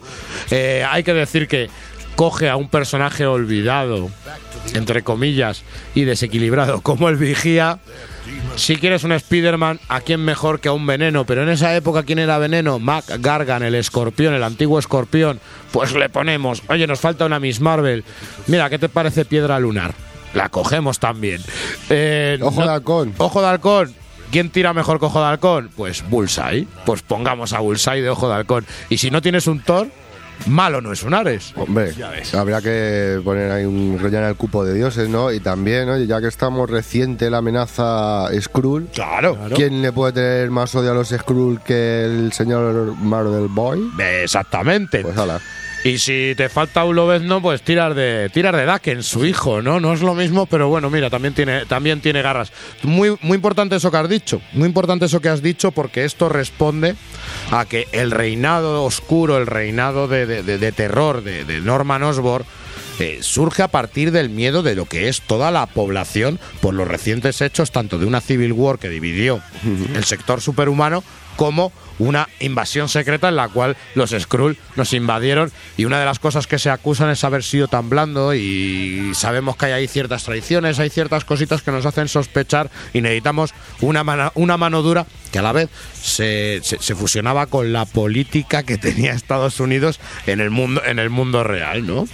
Eh, hay que decir que igual, si no tienes unos Illuminati, ¿qué puedes formar?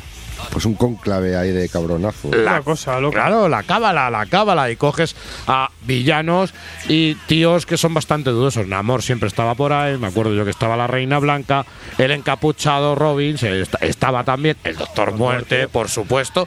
O sea que yo creo que estaba rodeado de muchísimos, de, de muchísimos Y Loki. villanos. Y Loki. Y Loki, hecho mujer, que luego. Al principio, Ah, así, la versión femenina. La versión femenina solo preguntará mucha gente porque el que no siguiera la serie de Thor no sabe por qué. Pero eso tenéis la respuesta en Straczynski y tenéis la respuesta de por qué luego posteriormente vuelve a ser el Loki clásico al que estábamos acostumbrados. Lo tenéis en la época de Straczynski que ha sido publicada en, en- en integral hace, hace apenas un poquito. un mes. Pero nos vamos a parar en Vengadores Oscuros. Caballeros, no tenemos a los nuevos Vengadores, no tenemos a los Vengadores y nos tenemos que conformar con unos Vengadores un poquito diferentes. Señor Gonzalo, te vi muy metido, te metimos en esto y te vi muy metido con esto. Me interesa tu opinión, el de yo no leo superhéroes. Yo he aceptado el cambio.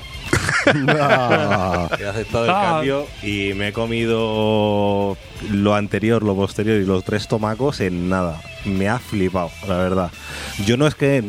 No, a mí me gustan los superhéroes, pero me gusta esto porque son. Tienes, como digo yo, mierdecilla entre las uñas, ¿no? Son gente pues que tiene su, su cosita, su personajes con trasfondo. chichas Sí. cuando los mezclas. Claro, entonces a mí pues me ha parecido una época que se lee súper fácil y engancha que eh, de alucinar. Engancha. Tampoco tienes que tener demasiadas nociones con un par de referencias y con un par de cositas. Bueno, bueno, Bueno, eh, bueno. que tú me preguntabas mucho. Coño, ya, pero joder, el otro día Super Mario iba más perdido que el Emblem Place. O sea, que- Con Superman Ya le pilló desprevenido. Dijo, me va a leer esto nada más si el- y flipó. Dije, Esto no "Nada, es difícil, ¿no? Aquí no, me pilláis.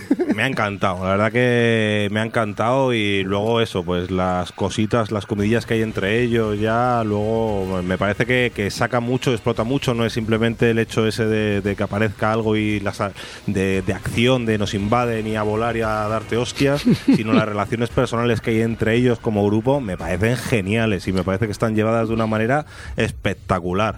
Quizás se quede un poco corta, ¿no? Son 16 números, eh, quedan personajes. El Vigia tiene muchísimo protagonismo, pero luego a lo mejor Bullseye y tal lo tienes ahí más como alivio cómico.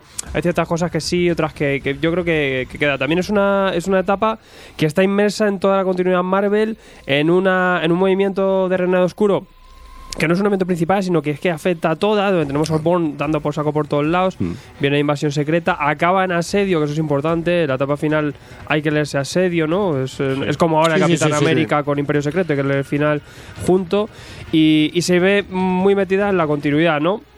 Un primer arco inicial con una presentación muy buena donde tenemos eh, do- cómo, cómo reclutamos a estos personajes, cómo suplantamos, ¿no? Tenemos a Veneno para hacer de Spider-Man, tenemos ese Bullseye para hacer de Ojo de Halcón. Es un trasuntazo villanesco que tampoco... Luego también está ese hype de, ver cuáles son las intenciones reales de Bond detrás de esto, ¿no? Porque ahí va a haber algo de fondo, tal.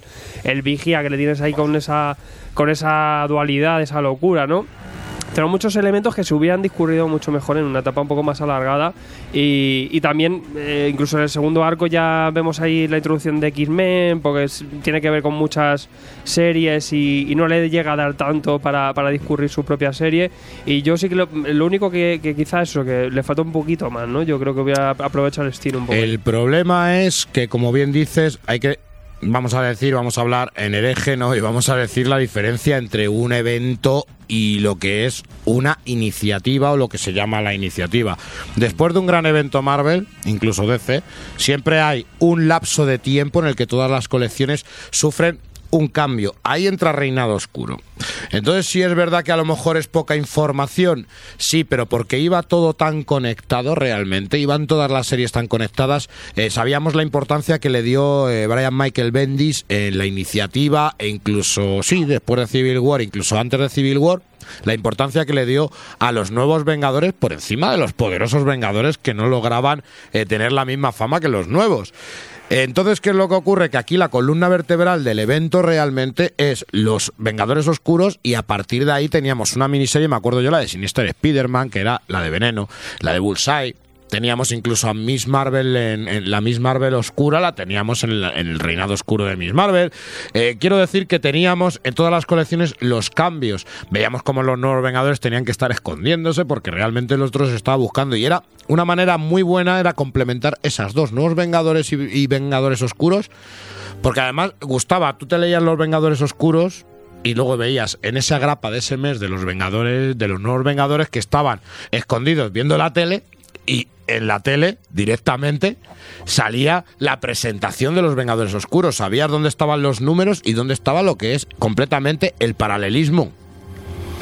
Venga, Eh, despiértate, sí, despiértate, estoy, hombre. Estoy aquí, el asco. Ah, no, perdona, que estamos con, estamos con, los, con los Vengadores Clarioscuros.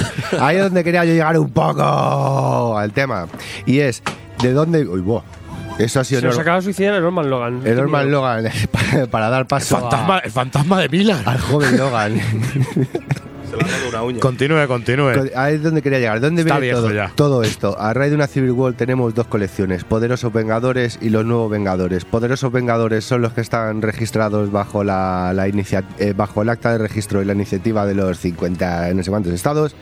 Y resulta que la colección potente es la de los Vengadores Underground, los Nuevos Vengadores, los que han decidido no firmar. Y luego riza rizo ya Bendis y dice, me saco esta colección y desbanco a las otras dos. Porque en ese momento justo eh, los nuevos Vengadores, que era la que estaba ahí potente, es fagocitada por los Vengadores Oscuros. Y esto va encadenando arcos argumentales. Entonces, Más que fagocitada, yo la veo complementaria. Yo eran Eh, las dos que seguía. yo creo que en ese momento el arco argumental de Vengadores Oscuros yo creo que No, empieza por- a ser más potente. Sale de, es que sale de poderoso de los nuevos Vengadores. A raíz de ahí, de, de los nuevos Vengadores, te están contando una, una historia de, de- cómo se va a empezar a quedar todo a partir de, de la guerra Kree School y sale luego ya la colección, tío. Y eh, por como vas leyendo tú el ritmo de una y otra, hasta dónde has llegado a Invasión Secreta, yo creo que los nuevos Vengadores ahí se queda ya un poquito más lineal y lo recuperas un poco la chicha con, con los Vengadores Oscuros. Sobre todo por también el juego de- del desequilibrio de, Norman Osborn. Todo el mundo está diciéndole, estamos esperando a ver que vayas a estallar. Tanto los buenos como los malos como los regular, todo el mundo está diciendo, nos quedamos en la expectativa, no vamos a hacer nada, que vas a reventar fijo, cabrón. Y ya ves que si reviente, ¿de qué manera? Luego, mm, ¿cómo le da un cambio al rollo del vigía? Pues si por un lado teníamos las charlas interminables con Tony Stark de tío, tú eres bueno, haz el bien, eres bueno, te necesitamos, bla, bla, bla. Aquí las charlas de Osborne de cómo le va haciendo el come, come al vigía y luego nos va destapando otra identidad y ya, no, no, si yo no quiero hablar con Bobby Reynolds, quiero hablar con el otro y claro, ya te vas quedando diciendo el, el otro. O sea que yo llevaba ya como cuatro o cinco tomos de vigía, seis, ocho, pensando que va, esto es una paranoia suya, el otro no existe, el vacío no existe. Ojo con el vacío. Hay que recordar el vigía, personaje muy importante, personaje que sobre todo en el final de la etapa es muy muy importante. Hay que decir que es creado por Paul Jenkins, ¿vale? Y nos aparece en, Marlas, en el sello Marvel Knights y nos lo presentan como un personaje que era un personaje que se habían encontrado unos cómics antiguos, pero esto es la vida real. Y que entonces Marvel lo presentó así y quería enseñarnos esos cómics que nunca se publicaron. La gracia era que aparecía este reino, un esquizofrénico, agorafóbico, bueno, tenía de todo.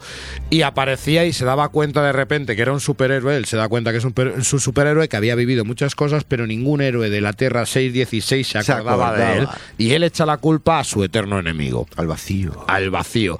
A partir de aquí es un personaje que nos olvidamos de él. Tuvo una miniserie dibujada por John Romita Jr., si no me... Sí, creo que era John Romita Jr., no sé si fue Stacinski también. Nos presenta en Amumala esa segunda, la del reloj. Y nos lo se en Nuevos Vengadores. Hasta ahí era eso, era un personaje que sabíamos que era poderosísimo, que, que, que- que incluso en World War Hulk vemos que es el único que puede ser capaz de parar a Hulk y lo que les cuesta sacarle de casa porque tiene agorafobia, que eso es buenísimo. Y aquí vemos cómo Norman Osborn manipula esa mente débil Porque sabe que el débil no le Eh. sirve. Él necesita lo oscuro. Porque si no, no se verían los Vengadores oscuros. Pero tiene tacto, ¿eh? Tiene tacto porque hay una Hombre, de las cosas sabe que, se la sabe está que jugando. sí, es, sí. es- es- es, por decirlo de una manera, es a nivel Dios, es un superhéroe alfa total. Entonces, incluso vamos a ver más adelante, nos van a explicar más matices sobre el origen. Supuestamente el chaval accidentalmente, pues esta, estas cosas ñoñas, ¿no? De la Golden Age de, ay, mira, la fórmula del profesor, tal, voy a probarla un poco, a ver cómo está. Y de repente, 10 mil millones de soles dentro de tu cuerpo y tal. La hostia, ¿no? Y, Entonces, claro, y- y- y- y la faceta yonki. pero luego, llegará, luego llegará la mujer y nos dirá, ojo, es que me voy a contar un poquito de verdad cómo son las cosas, qué, qué es lo que han dado buscando. Exactamente. Y, y que las consecuencias de probar esta fórmula tan milagrosa y demás, bla, bla, bla, bla, bla, bla. Bueno, a mí me parece acojonante el peso que va cogiendo eh, este personaje y luego, luego te vas sorprendiendo, por ejemplo, con Piedra Lunar. Al principio ves que está ahí como forzada y luego dices, esta va a ser la primera que va a decir, oye, yo no estoy a favor de esto y tal. Y luego se la ve a gusto. La, la más villanesca y la, la más Se la la que está más a gusto en el Se la entorno. ve a gusto. Otra, Ahí de, otra de las cosas que hay que recordar cuando yo nombraba los Thunderbolts de Warren Ellis, hay que recordar que esto es lo que tenían, es una bomba dentro de si no haces lo que yo te diga, te reviento. Aquí es la Y premisa parece de- que aquí ganan un poquito más de fama, pero aún así el Osborn les tiene amenazado de decir en el momento que tú te quieras ir, tú no te vas no, a pero ir. es un como, tú cumples lo que yo te digo y más adelante podrás irte. Pero Hasta que es ya normal. llegamos a ser y dice, oye, mira, mm, lo que tengo aquí montado. Pero Norman Osborn. ayudarme y entonces ya sí que finiquetáis el contrato. Y esto, mm, lo que has comentado, lo de la cábala, o sea, poquito a poco, eh, son 16 números, tenemos un primer arco argumental con Morgana Le Fay. Luego que, lo que has dicho con los mutantes, que es la parte un poquito más espesa, por decirlo de una manera, pero porque tenía que tocar todos los frentes abiertos que que, que tiene la organización. que es un crossover con eh, X-Men que, es se llama Uto- que se llama Utopía. Que hay más chicha en la parte de X-Men que lo que te vas a encontrar en Vengadores Mm. Oscuros. Y luego ya retomamos un poquito con el hombre molécula. ¿Para qué? Para meternos otra vez de lleno al vigía, ponerlo bien los dientes largos y desencadenar en asedio. El hombre molécula mola mogollón. Que la historia que con el hombre molécula es, vamos, uf, An- eh, para Asedio, una de las cosas que se ve además que Norman Osborn viene con muchas ideas, viene con muchas historias, empieza con su reinado. Mola porque la cábala es, somos villanos, estamos todos juntos, pero a la que te falle un poco el pie me como, me como, te apuñalo, me Somos como villanos. y me como tu terreno. Y el Norman Osborn está ante la tensión de que se da cuenta que no le está saliendo bien las cosas. Y llega un momento que asedio, asedio no es más que la representación de la desesperación de "Eh, eh, esto la voy a liar porque si no Mi plan era liarla y la Claro. tengo que llevar al final como sea. Y lo que tú dices, el conclave tiene las primeras reuniones, pero luego ves que se van formando los subgrupos. Dentro de cada vez que se va uno de la reunión, bueno, aparecen ya otros dos, oye, tú, todos tramando, nos repartimos esto, esto para ti, cuando este se le vaya al carajo, cuando se le vaya a la olla. Entonces, están muy bien repartidos los roles. Se nota que Bendis estaba, eh, estaba en su momento álgido. Tanto Sí, los- sí. la personalidad de cada, de cada personaje, como los diálogos, como, mm, o sea, mm, te lo va construyendo todo. El, el tío está, mm, vamos, sobradísimo. Personajes que por otro lado son interesantísimos porque estamos acostumbrados a grupos donde hay superhéroes que se ayudan. Aquí se odian todos Sí. a muerte, a cuál es más venenoso, cuál está más colgado. A mí, por ejemplo, uno que me, me- me impacta muchísimo y me encanta es ese Spider-Man oscuro, ¿no? Mm. Es ese Mac Gargan que tiene a veneno, pero no lo tiene como Eddie Brock, no tiene una simbiosis, por así decirlo, pura. Tiene una simbiosis en la cual está sufriendo realmente y sufre un dolor por tener al simbionte. Que, que, es que le medican y va, va- cambiando de la, personalidad, la personalidad de las primeras apariciones de Gargan como Spider-Man a como ya va a mitad de arco, en mitad de colección, ves Está- que la medicación le va haciendo efecto y de oye que tenemos a Victoria Hunt por medio, que es la que organiza un poco esto aparte de, de Qué, gra- Osborn. qué grande Victoria, ¿eh? Y- Gran personaje, ¿eh? Y Sí. se le quejan, oye, que, que, que eh, Bullseye me ha amenazado de muerte y tal, pero tú qué mierda te estás medicando y tal, tío. Le trolea mogollón. Sí, claro, se, se vuelve un bonachón, pero Bullseye claro. troll. De hecho, hay una gracia que a Veneno y a Bullseye les dice, mira, tú trabajas conmigo y tal y cual, pero venga, una noche a la semana te dejo que salgas a matar a la gente.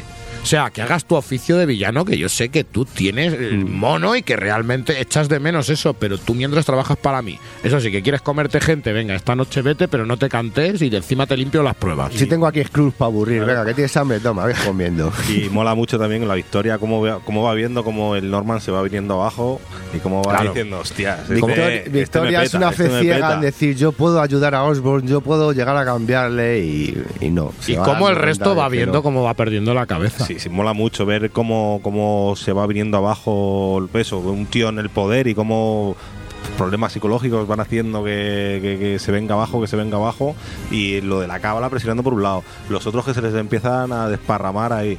La verdad que lo tiene todo esta, esta, esta saga para, para tener chicha. y El rollo que tiene con muerte, por ejemplo, cuando van a rescatar Grandioso, a, ayudar a- grandioso. a la Beria y el tema del viaje al pasado. Claro, y pero- vez que está en el pasado, oye, bueno, es que te Pero por- cuenta lo que es Osborn. Pero porque, por ejemplo, es muy importante, ahí también iba bastante paralela el tema de Thor, ¿no? Eh, Esta resurrección que hizo Straczynski de los héroes, de repente nos viene, nos presentan a, a estos dioses en Oklahoma y Muerte estaba metido en ese arco argumental. Y al mismo tiempo vemos ese enfrentamiento entre él y Muerte que tienen ganas de, de- de- del cubo cósmico, que no sé, tienen ganas de, comerse realmente lo que es el, el- el pastel. Entonces hay un movimiento eh, de, de Norman Osborn que ya es la antes de asedio, que es el decir, mira, me molesta, quiero que te cargues a Punisher, quiero que te cargues a Daredevil, quiero que te cargues a Namor.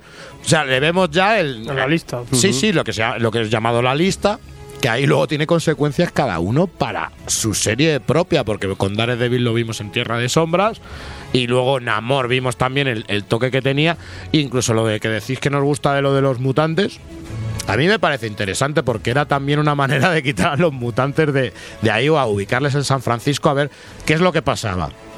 Y él no se lo tomaba bien. es un poco chorra o pasas por mi- o pasas por el aro, o pasas por el aro, o realmente no tienes que estar aquí. Y de hecho, Norman Osborn, una serie menos conocida, más que nada por su excesiva baja calidad, fue la de los Dark X-Men. Es que, joder, vaya grupa. Vaya esa grupasco, fue- esa- grupasco total. Ese fue una. O sea, eso fue lo peorcito que, Que no salió. sé si ni en los deluxe eh, recopila No, luego no, la, no. cómo recluta a todos los. Yo me lo he zampado, eh, como, eh, what the fuck. Es que claro, luego, además lo dicen, dicen, el DAC en este está en todos los lados, igual que el Lovendo, claro, está en los Vengadores Claro, Oscuros, ¿cómo va a tener en la tatuajes? patrulla que es oscuro. Es un poco un trasunteo, y es lo que dice, dice, mm, los mutantes, a ver, ¿qué hacemos con ellos? Pues no queremos que estéis en Estados Unidos, pues no respetamos las normas de Estados Unidos, pues pillamos un cacho de tierra, lo ponemos a flotar y en nuestra tierra. Total, para contarme esto, tío, Y es lo que decíamos, eso, esa Es- por eso utopía, utopía era de Matt Fraction, ¿verdad? Utopía que es de Matt Fraction, además lo hizo el tema de los, el tema de los guiones, el tema de los guiones lo hizo por el tema de las protestas que hubo por el matrimonio, los matrimonios homosexuales en, eh, en California. Entonces eso también fue un intento de juego donde aquí veíamos dos facciones, una facción que estaba a favor de que los mutantes estuvieran aquí, los mutantes no estuvieran aquí, y Norman Osborn, ¿cómo va a arreglar esto?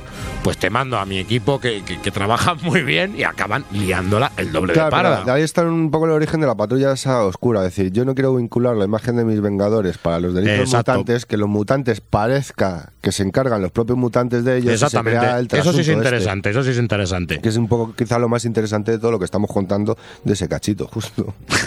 ni más ni menos. A mí me pa- pues a mí me parece que tiene calidad. O sea, yo te vuelvo a decir, en los Vengadores Oscuros es verdad que te quedas cojo. Es que sí, es que se nota que es parte de algo. Se nota que es parte de como, algo, Como exactamente. obra propia, le falta ese algo que va en complemento en toda la continuidad Mm. de Marvel, ¿no? Pero sí que es una gran serie donde planta los cimientos, como dices tú, todos los personajes, con una gran introducción y también ese dibujo de Deodato que es maravilloso, ¿no? Que, Buah, yo es una creo que- gozada. que, que lo gozamos mucho con estas páginas también, tiene momentos muy buenos. Aunque a veces metes Splash Page por meter Splash Page, ¿no? Sí, que, pero- que narrativamente es un Pero, poco bueno. eh, la gra- Pero la- bueno, Pero es agradable. La del Es principio de agradable. Morgana es increíble. Es agradable, es que es muy Los agradable. ha te tiras encantado. mirándolo una hora. Y Está la- muy bien pa- hecho. las que tiene con el hombre molécula también, tío, es que no sé. Y es el carisma de unos personajes tan sumamente asquerosos que tienen un carismazo. O sea, vamos a ver el odio que se tiene en Daken con, Daken con el Bullseye.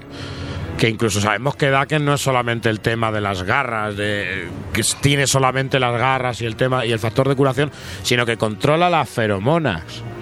Y hay un momento que le pone contra las cuerdas al Bullseye porque el Bullseye dice, coño, me está empezando a traer este Me pone palote. y le, y le toca la virilidad, ¿no? Y entonces sabe dónde, sabe dónde le está dando a Bullseye, que ha sido Bullseye toda la vida. Dice, qué cabrón, me está empezando a, me está empezando a gustar y sabe que va por ahí. Hay, uno- hay unos odios entre todos. La psiquiatra. La psiquiatra le vuelve a todos locos, manipula a todos. O sea, ahí, ahí hay personajes y el Ares que está ahí. por- El Ares que está. Y, mo- y mola Por- mucho de. porque le dan acción, de- ¿eh? Ahí va, que todos sois villanos. Se queda muy Sí, loca sí. la peña también, ¿no? Algunos de pero, no jodas. pero es que a él le da Sí, igual sí, porque sí. él lo único que quiere es acción. Claro, Sí, dice, ¿me, me garantizas hostias, Osborn? Sí, Sí. pues, pues me quedo como Y vosotros. luego la, la piedra lunar que va encendiendo mechas por ahí, así, te explota, tío. Es que lo es que mola mucho. Siempre ahí con la puerta abierta a la habitación. ¿Qué, qué, qué tienes que hacer? Nada, pues ven, vete para acá. Además hay una de las partes que vamos a hacer, es un, peque- es un pequeño dato, cuando se le escapa cierto personaje, le llega a la, a la piedra lunar y no le dice dónde está tal, le dice, ¿dónde está mi alien? Norman Osborn, ¿dónde está mi alien? Porque para él son todo completamente Pokémon. peones, son peones. Y lo Sí, que dice sí. justo del Alien da pie para ver la nueva versión del Capitán Marvel. Yes, Algo ocurre con Marvel Boy, yes. que luego veremos ese, esa parte de Bacalo que queda un poco dibujado. Sí. el track Sí, queda un poco raro. Un poco naif, pero bueno. Y para lo que valió, ay amigo. Es que ponerle dos pistolas a Capitán Marvel. que, no, que no estamos viendo, Ay, y eh. para lo y para lo que valió que no, no, no. Además, Una de las cosas que me hace gracia, claro, como has tirado de media plantilla de Thunderbolts, otra cosa que se monta es sus Thunderbolts, que son de baratillo, no lo vamos, no nos vamos a mentir. Son los Thunderbolts más cutres que hay, entre los que tienes al fantasma este que, que- Joder, Thunderbolt. pues a mí es uno de mis personajes favoritos, ¿eh? Fíjate lo que te digo, una narca porque sí, va contra el poder. Yo a me mí quedo eso me con encanta. lo que dice no sé qué, dice, huele a rancio, tío. Sí, sí, sí, porque no se ducha, porque lleva no sé cuántos años si sin es ducharse, fantasma. cierto. cierto. Cae agua por encima.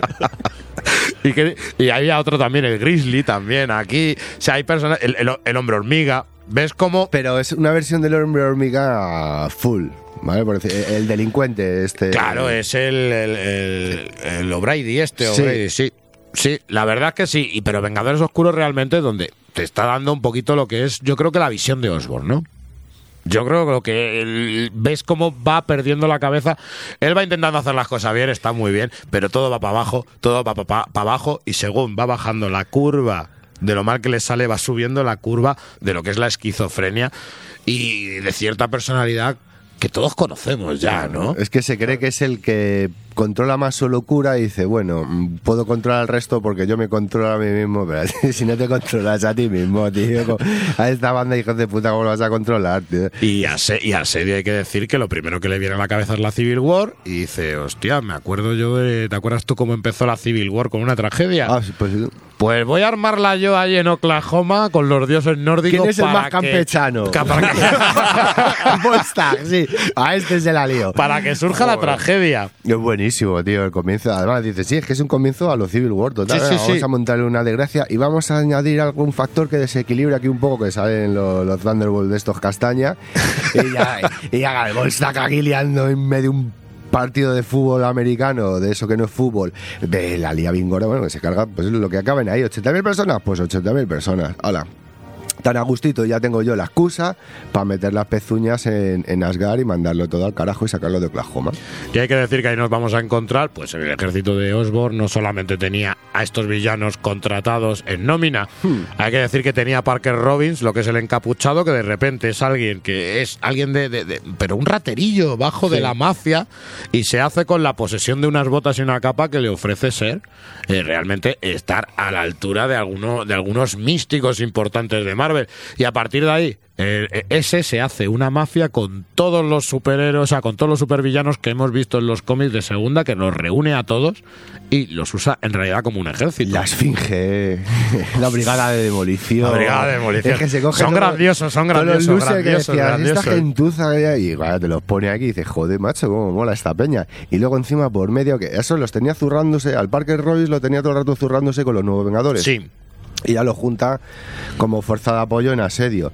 Pero lo mejor es que están, están hormonados, porque el Loki ha hecho algo por ahí por medio, con unas piedricas, y esa gente no es que ya Sí, tenga verdad, lo de las piedras, su, su nivel es normal, van, van, van dopados, entonces ya, vamos, se supone que, es que son la hostia en verso, que es lo que les ocurre. El- en el evento vas viendo que los buenos van diciendo, oye, tío, que esto, Esto no, esto no es normal, esto no es normal. Esto será no Además, hay, sé. una, hay, una, como, hay una conversación de ver si le encapuchara como un torrija y está aquí piltrafilia y tal. sí, pegando Y hay, hay un, capones. y hay, hay un secreto que es buenísimo también del encapuchado. eh, porque hay que decirlo que este personaje creo que lo creó Kyle Hoth en una miniserie propia y, y además era del sello Max.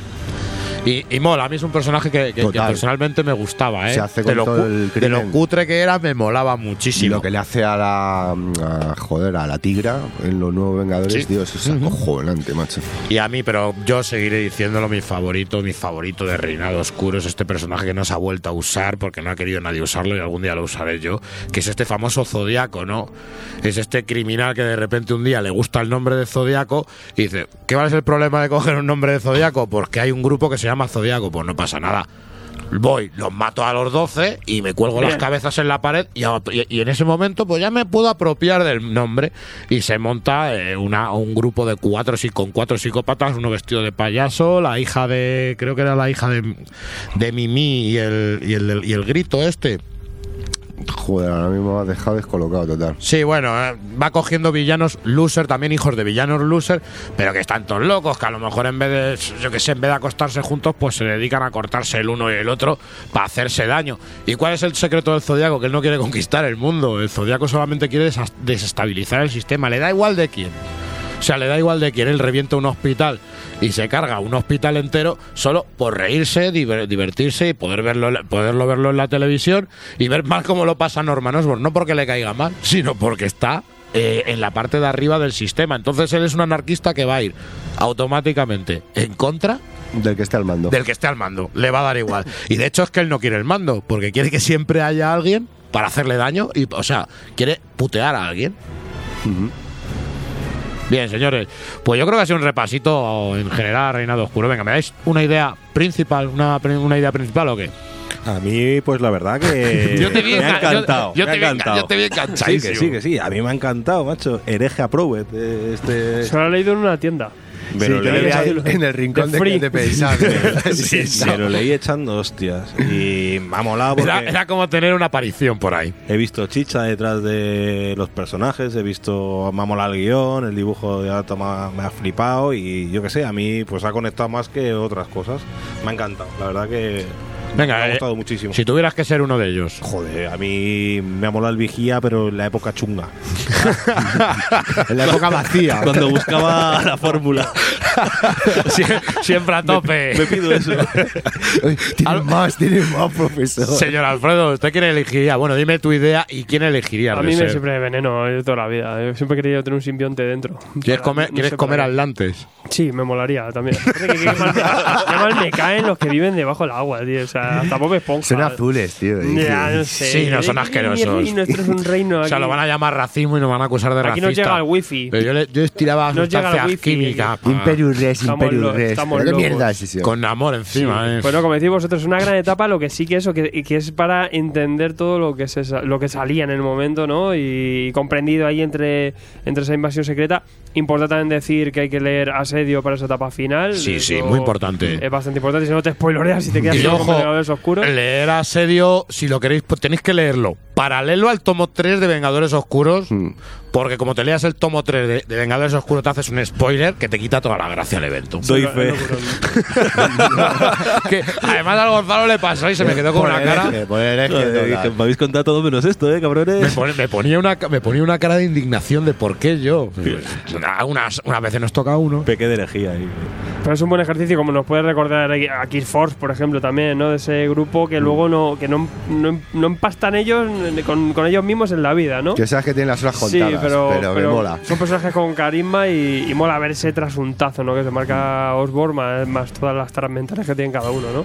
Eh, una gran etapa con tres tomitos que te lo lees muy rápido y genialmente llevado a cabo. Mai de Dato, eh, líder supremo de- del dibujo también de la época y a mí incluso las cosas que hace ahora ha cambiado el estilo y también me, me siguen gustando, o sea que, que, que grande, una gran etapa, sí señor, y hay que complementar con esos con esos eventacos, ¿no? Y, y, y lo chulo también es eso, que te puedes salir de la serie y meterte en más fricadas, ¿no? En la lista y otras nuevos Vengadores, todas estas Sí, cositas sí, sí, sí. para ver cómo... Es que esto se empieza cómo- por aquí, cómo- efectivamente. Te obliga a retrotraer. Porque Es Nor- que- Norman Osborn estaba en todas partes. Exactamente, ¿no? pero es que lo mejor es ver la época oscura. Realmente es un reinado oscuro. Un momento de decir, joder, nos han mostrado un Marvel en la iniciativa. Es, uy, venga, que ya no nos pegamos, todos de color de rosa. Tony Starr es el que manda. Uy, qué felices somos. A la mierda, Tony. Uy, una Hombre, ya. qué guay. Vale, Claro, la ya historia. aburría. A mí la Y el- iniciativa y el, concepto personalmente- macarra del Iron Patriot. La bomba veneno, pero Sí. ¿qué es eso, tío? Vale, ya tengo aquí mis, coñazo, mis Claro. ya tengo a mis macarras. ¿Y ahora quién falta? Pero me falta un Iron Man y un, y un Capitán América, porque Claro, son los símbolos, pues lo ¿no? El guerrero Sí. y el patriota, ¿no? Decía,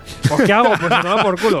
Me pido una armadura con una estrellita, con barras Me estrellas. los pues ajunto señor. ahí. O sea, macarreo extremo, ¿eh? Ese, ese punto también es muy gracioso. Venga, señor, ¿usted a quién elegiría y qué, qué, qué, qué, qué idea? Hombre, es evidente que todos vamos a coincidir con el vigía, pero bueno, yo al estar un poco tras Turner me tengo que identificar con Osborne, pero ojo con Piedra Lunar, tío. Piedra Bien, Lunar también está muy potente. Aquí muy en- hombre molécula, En la historia. también, muy moléculo, sí. me creo mis propios colegas. Estoy solo, nadie me hace caso. ¿eh? Déjame en mi pueblecico aquí. Cómo mola, me fisto de colega, tío. Es que Sí. se la polla. ¿Cómo molaría? Así que top, lo que decía, esto te obliga a retrotraerte, pero retrotraerte en una, en una, etapa, en una etapa que es cremita, que es joya. Entonces, bueno, pues nada, vete hasta el número uno, hasta la fuga de los nuevos Vengadores y empieza a disfrutar de todo esto a tope. Y yo, señores, que os voy a decir, para mí es quizá la última iniciativa buena que tuvo Marvel, porque luego llegó Héroes Roto, llegó tal, y La edad, la edad heroica. la edad heroica y todo eso, que se lo puede leer otro, aunque me lo he leído, pero mm, prefiero lo que es el Reinado Oscuro. Y puesto que no está mi Emma, me quedo con Piedra Lunar, por supuesto. Ahí hay, hay que controlar, hay que controlar el cotarro desde, desde fuera y con sutilidad. Sí, qué bonito. Así que bueno, señores, Nos vamos a Barcelona, ¿no? A las calles chungas. Principio del siglo. XX, Perfecto, nos vamos a ir sí a una época oscura, verdaderamente oscura, basada en hechos reales. Venga, sí, cambiamos, te acepto el cambio.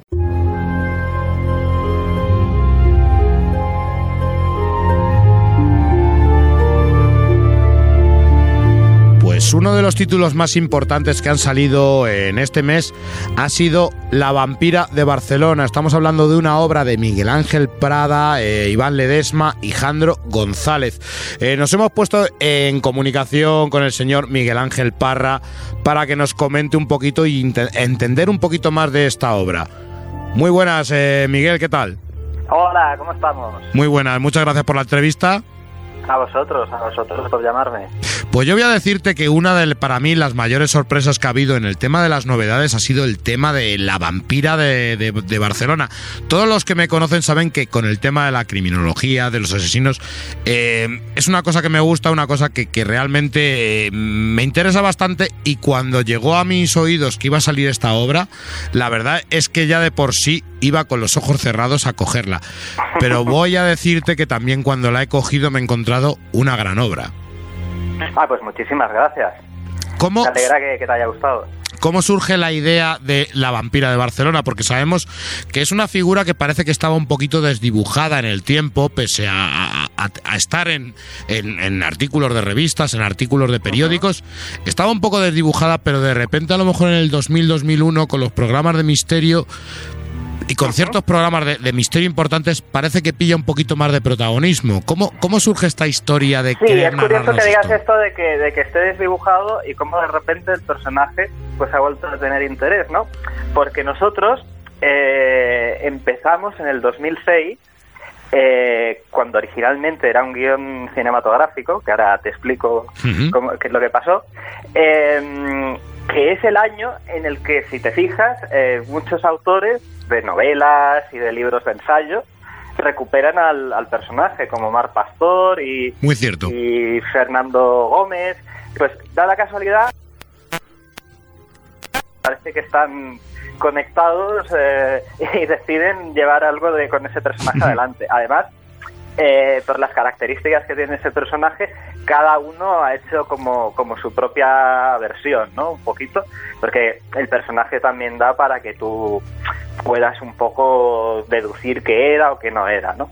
Entonces, la idea surge en 2006, cuando un director argentino, amigo mío, pues eh, decide que quiere hacer este, este proyecto, ¿no? Entonces empecé eh, a ir al- a la hemeroteca, pues a tomar datos de, de, los periódicos que hay y tal, y pues empecé a tener pues un montón de, de apuntes, ¿no? Como me imagino el resto de autores que, que han hecho sus trabajos. Y el caso es que él se fue a Madrid y entonces el, el proyecto pues se abandona, porque yo soy de Barcelona, y él pues se puso a hacer otras cosas y, y yo otras. Y años después, en el 2010 puede ser o por ahí, eh, hay otra productora que se interesa por el proyecto. Bueno, en realidad me contactan para hacer otro proyecto de terror diferente, pero yo les comento que, mm, que tenía estos apuntes y que era una lástima pues no convertirlos en un guion. Entonces, en ese momento acababa de conocer a, a Iván Ledesma, que es el otro guionista de la historia, y le dije, oye, me han pedido esto y tengo que hacer estos apuntes. ¿Qué te parece si hacemos el proyecto conjuntamente? Entonces, escribimos el, el, el guion de la, de la película.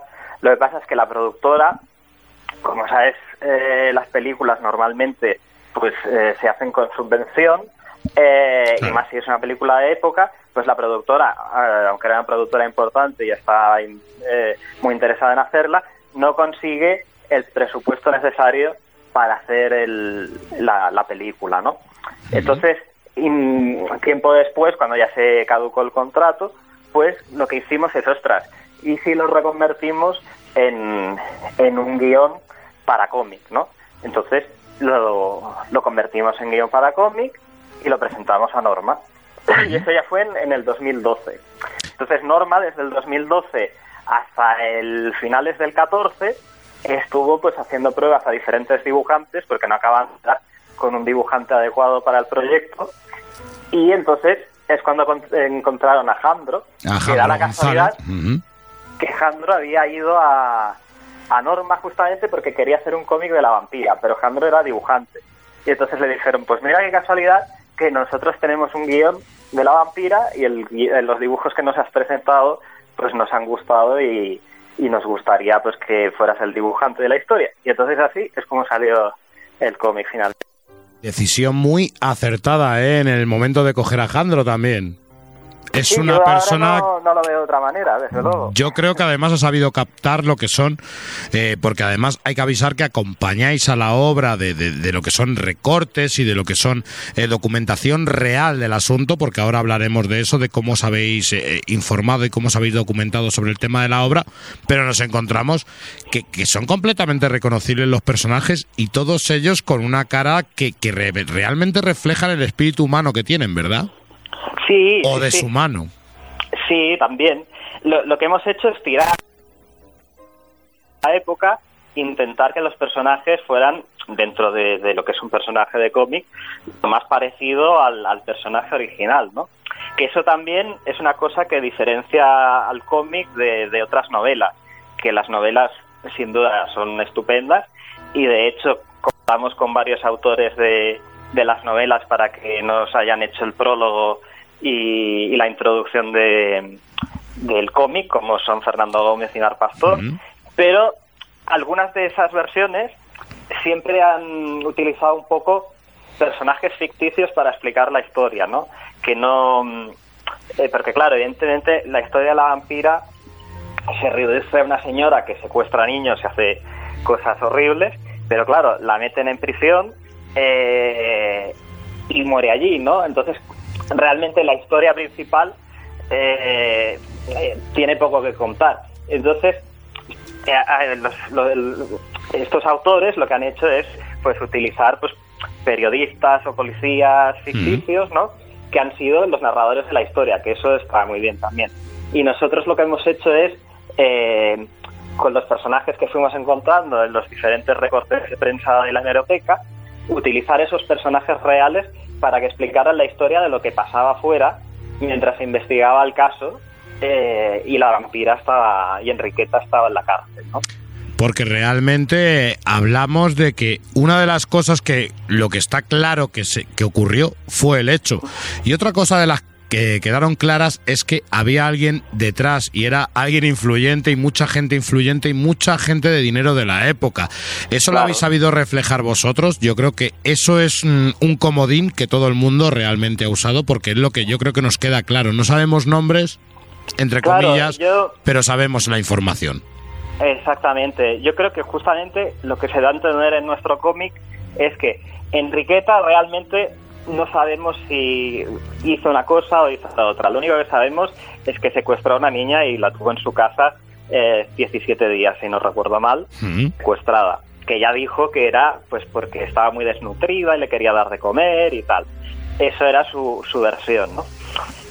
Pero hiciera lo que hiciera Enriqueta, lo que está claro es que había una serie de personajes bastante surrealistas algunos alrededor que probablemente esos sí que fueran los que estaban haciendo algo, ¿no? Y eso es lo que hemos puesto en, en, en el cómic con, con algunos de estos personajes, algunos que quedan en, en incógnito que no se saben muy bien y otros que son personajes que realmente aparecieron en- en las noticias de la época. Además, imagino una cosa, entre esta historia de Enriqueta, de todo lo que hemos podido leer, todo lo que hemos podido escuchar, toda la documentación que ha habido, hay mucha leyenda urbana también. Dentro de que hay el caso real y el caso tan terrible como es, hay cierta leyenda urbana en, en- en este asunto y algunos incluso hablan de la muerte de Enriqueta de una manera diferente, de que la despedazaron las presas en la cárcel de Barcelona. Otros Claro. cuentan otras cosas. eh, Cada uno tiene su teoría. ¿Cómo habéis sabido vosotros desgranar real la historia, lo que es la historia real? Claro.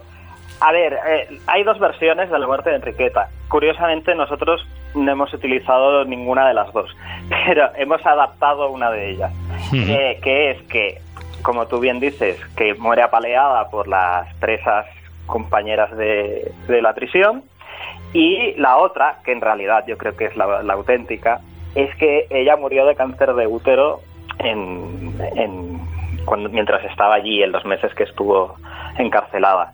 Entonces, eh, nosotros hemos utilizado que ella realmente cada vez está más débil. Bueno, claro, luego hay otra versión que también ha salido en, en- en muchas revistas especializadas y tal que dicen que, claro, como bebía sangre de niños, pues por eso estaba cada vez más Es- débil. ¿no? Estaba debilitada, sí, es verdad. Sí, pero eso ya creo que es muy fantasioso, que también se puede hacer otra novela, otro cómic desde ese punto de vista y seguro que es divertido e interesante, ¿no?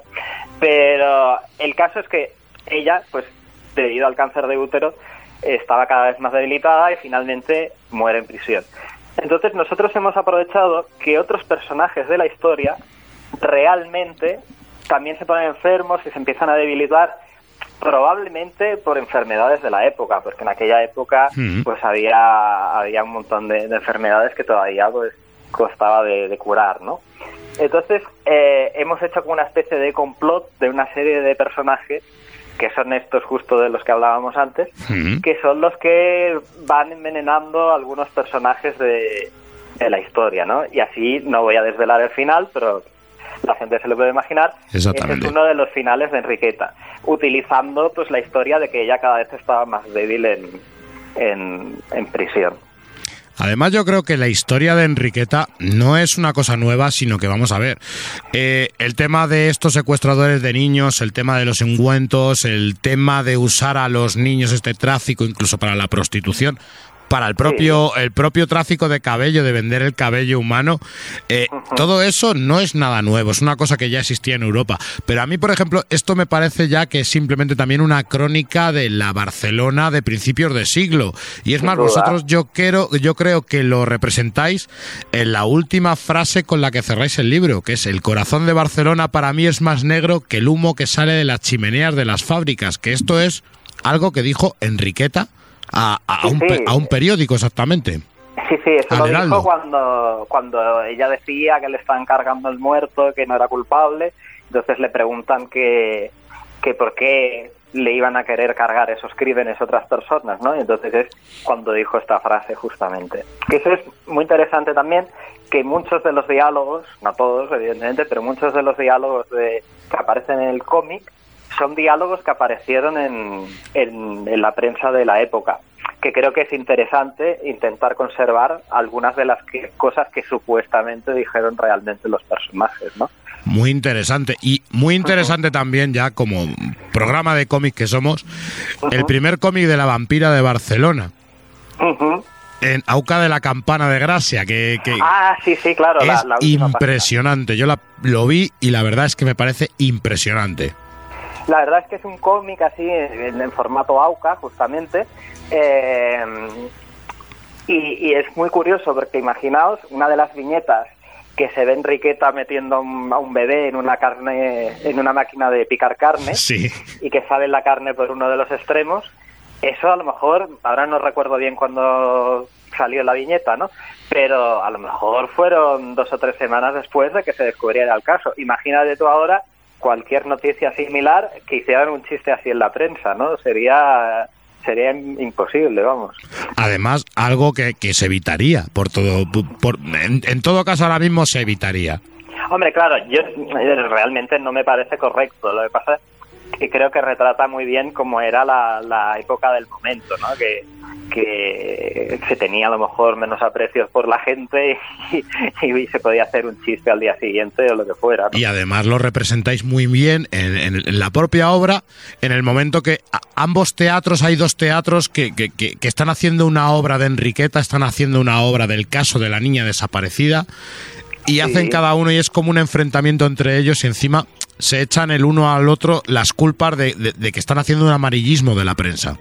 Claro, es que eh, tanto en los periódicos como en esto que comentas de los teatros, como en la gente que había en la calle, era un poco mm, de, de programa de Telecinco, ¿no? Como Sí. no había televisión Sí, sí, sí, en aquella época, pues la gente sabía que habían apresado a Enriqueta, ¿no? Pues iban allí en masa para tirarle piedras, insultarla y no sé qué, ¿no? Eh, en el- los teatros, pues no. Eh, en los periódicos, en los periódicos, hasta que se hunde el Titanic, eh, todos los días Enriqueta era portada de todos los periódicos, ¿no? Y ahora, y ahora que nombras lo del Titanic, mm, me gusta muchísimo también cómo hacéis ese, ese paralelismo, ¿no? Esa metáfora entre el hundimiento del Titanic y Enriqueta, incluso Sí. se habla de un eclipse por ahí también. También, también lo hubo. Eh, eso es una de las pocas cosas ficticias del, del cómic que es la, la muerte de Enriqueta. Enriqueta realmente muere, pues ahora no lo recuerdo, pero a lo mejor dos o tres meses después o un tiempo después del hundimiento del Titanic.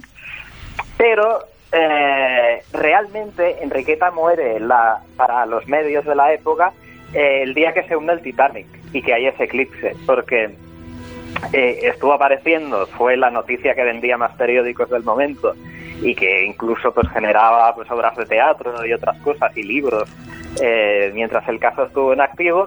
Y claro evidentemente con el hundimiento del Titanic que fue un hecho histórico y lo del eclipse solar pues de la, la noticia desaparece de cuajo y ya no vuelve a aparecer más hasta un breve eh, una- un breve reportaje muy pequeñito de que explicó que explicaba que Enriqueta murió meses después, ¿no? Entonces, realmente la muerte de Enriqueta para la gente de la calle fue con el hundimiento del Titanic porque desapareció de, de los medios, ¿no? Y nos ha parecido interesante para el clímax de, de la historia hacer coincidir esas dos cosas, ¿no? Pues yo voy a decir que me, iba- me habéis hecho muy feliz con el tema de, de- de- de esta historia, porque además creo que es una historia a reivindicar, que parece que siempre nos paramos en el tema de, los asesinos extranjeros. Y tenemos una crónica de la España negra que es muy, muy interesante y que puede dar para muchos álbum, eh, álbumes eu- europeos. Espero que... No sé si te habrás animado, porque una de las cosas que me llama la atención de ti es el tema que tienes con el tema cinematográfico y... Y tienes aquí cosas de Tim Burton, tienes cosas de San Raimi, bueno, tienes cosas aquí también de, de, de- de Jim Henson, que creo que eres muy fan de Jim Henson.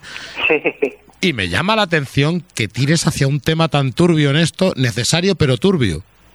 Bueno, no te pienses, en el fondo depende de tal y como está planteada la película, aunque era más el, el esqueleto es, es el del mismo del cómic, eh, pero tal y como está planteada la película podría haber sido una película de, de Tim Burton o de Guillermo del Toro, o sea que yo tampoco lo veo tan alejado, ¿no? Incluso Jim Henson, si ves según qué cosas, también tenía su parte Sí, sí. oscura. Ese Entonces, cuentacuentos que tenía, me acuerdo yo, esa eh, serie. Exactamente, podría Ah. haber sido un capítulo del cuentacuentos también, ¿ves? O sea que yo lo veo bien, en, en la misma línea. Pero sí, sí, sí que es verdad que aparte de cómics, pues he escrito algunos librillos de cine y, y me lo he Bastantes. pasado muy bien. Pues te voy a dar las gracias, Miguel, porque la verdad es que ha sido para mí una charla, no sé si se, se me ha notado la pasión sobre este tema. A lo mejor Sí, sí, demasiada, eh. a lo mejor demasiada. A mí me has convencido de que te ha gustado, eso me alegra. No, no, no, y me, ha, me ha- me ha gustado y, y ya estaba predispuesto por el título, pero ya viendo la obra, viendo cómo la habéis hecho y viendo el dibujo tan grande, tan magnífico también de- del señor Jandro, eh, Sí, os sí, digo que eso me gustaría destacarlo, porque aparte del trabajo que hemos hecho nosotros en el guion, que lo hemos hecho lo mejor que hemos podido, eh, destacar el trabajo de Alejandro, que creo que, que sin él pues eh, sería un cómic muy diferente, ¿no? Y aparte, ese dibujo tan bonito y tan limpio que tiene así un poco incluso a lo Disney, depende de donde lo mires, le quita mucho hierro a la historia y yo creo que ayuda a que, que la historia se transmita mejor, ¿no? Porque con el mismo guion y otro tipo de dibujo podría haber sido una cosa pues más, más desagradable o de otro tipo, que también hubiera estado bien porque hubiera sido en otro estilo, ¿no? Pero yo creo que, que es un dibujo perfecto. Pues muchísimas gracias, Miguel. Eh, ya te digo, eh, una de las obras para mí más interesantes del mes y quizá uno de los mejores cómics nacionales de, de- de este año. Pues muchísimas gracias. Así que muchísimas gracias, un saludo a ti. Un saludo. Hasta Un luego. abrazo. Accediendo a las interceptaciones del Chile, el FBI y la CIA.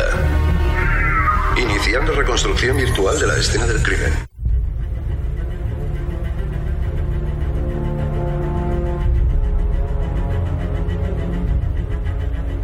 Pues venga, caballeros, que, que- que- que ha sido un programa muy oscuro. Me tenéis aquí asustadito, asustadito.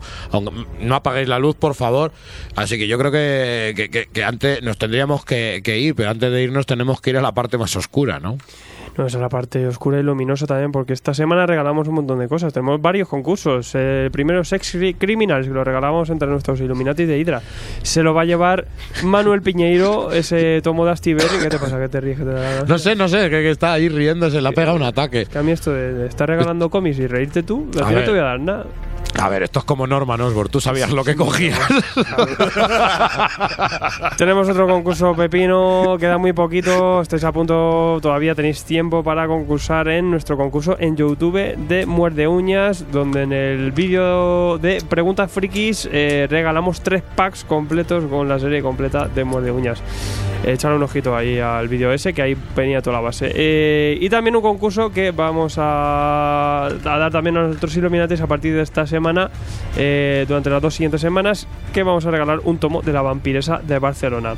No lo hemos conseguido que lo firme Enriqueta, pero eh, os, lo, os lo haremos llegar. Se hace rogar la Sí, queta. sí. Si os acercamos un poquito a esta historia criminal grande, que es muy bonita, es muy chunga y muy turbia también. Te- Lo, lo guay de la, de la Enriqueta es que te quedas luego con la, con la duda, ¿no?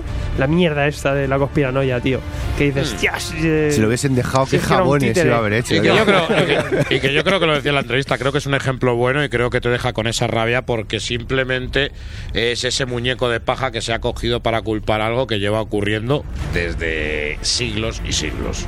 Pues ahí está, pues ahí tendréis ese tomo también. Estad atentillos ahí a nuestro Patreon de Tomos y Grapas y también pues al grupo Illuminatis. Aitor da Funk eh, nos preguntaba: eh, Hola, gente, si Sí. he decidido y me quiero hacer con Sanzman. No soy muy amante de las ediciones de lujo, por lo general no presto atención a los extras. Suelo preferir algo más práctico y asequible, eh, pero ¿qué os gusta más? ¿Qué preferís eh, en cuanto a calidad-precio? Hombre, la edición extinguida de Planeta, que esa es un pepinaco, que aquí hay alguien que se enorgullece de sí, tenerla sí. completica.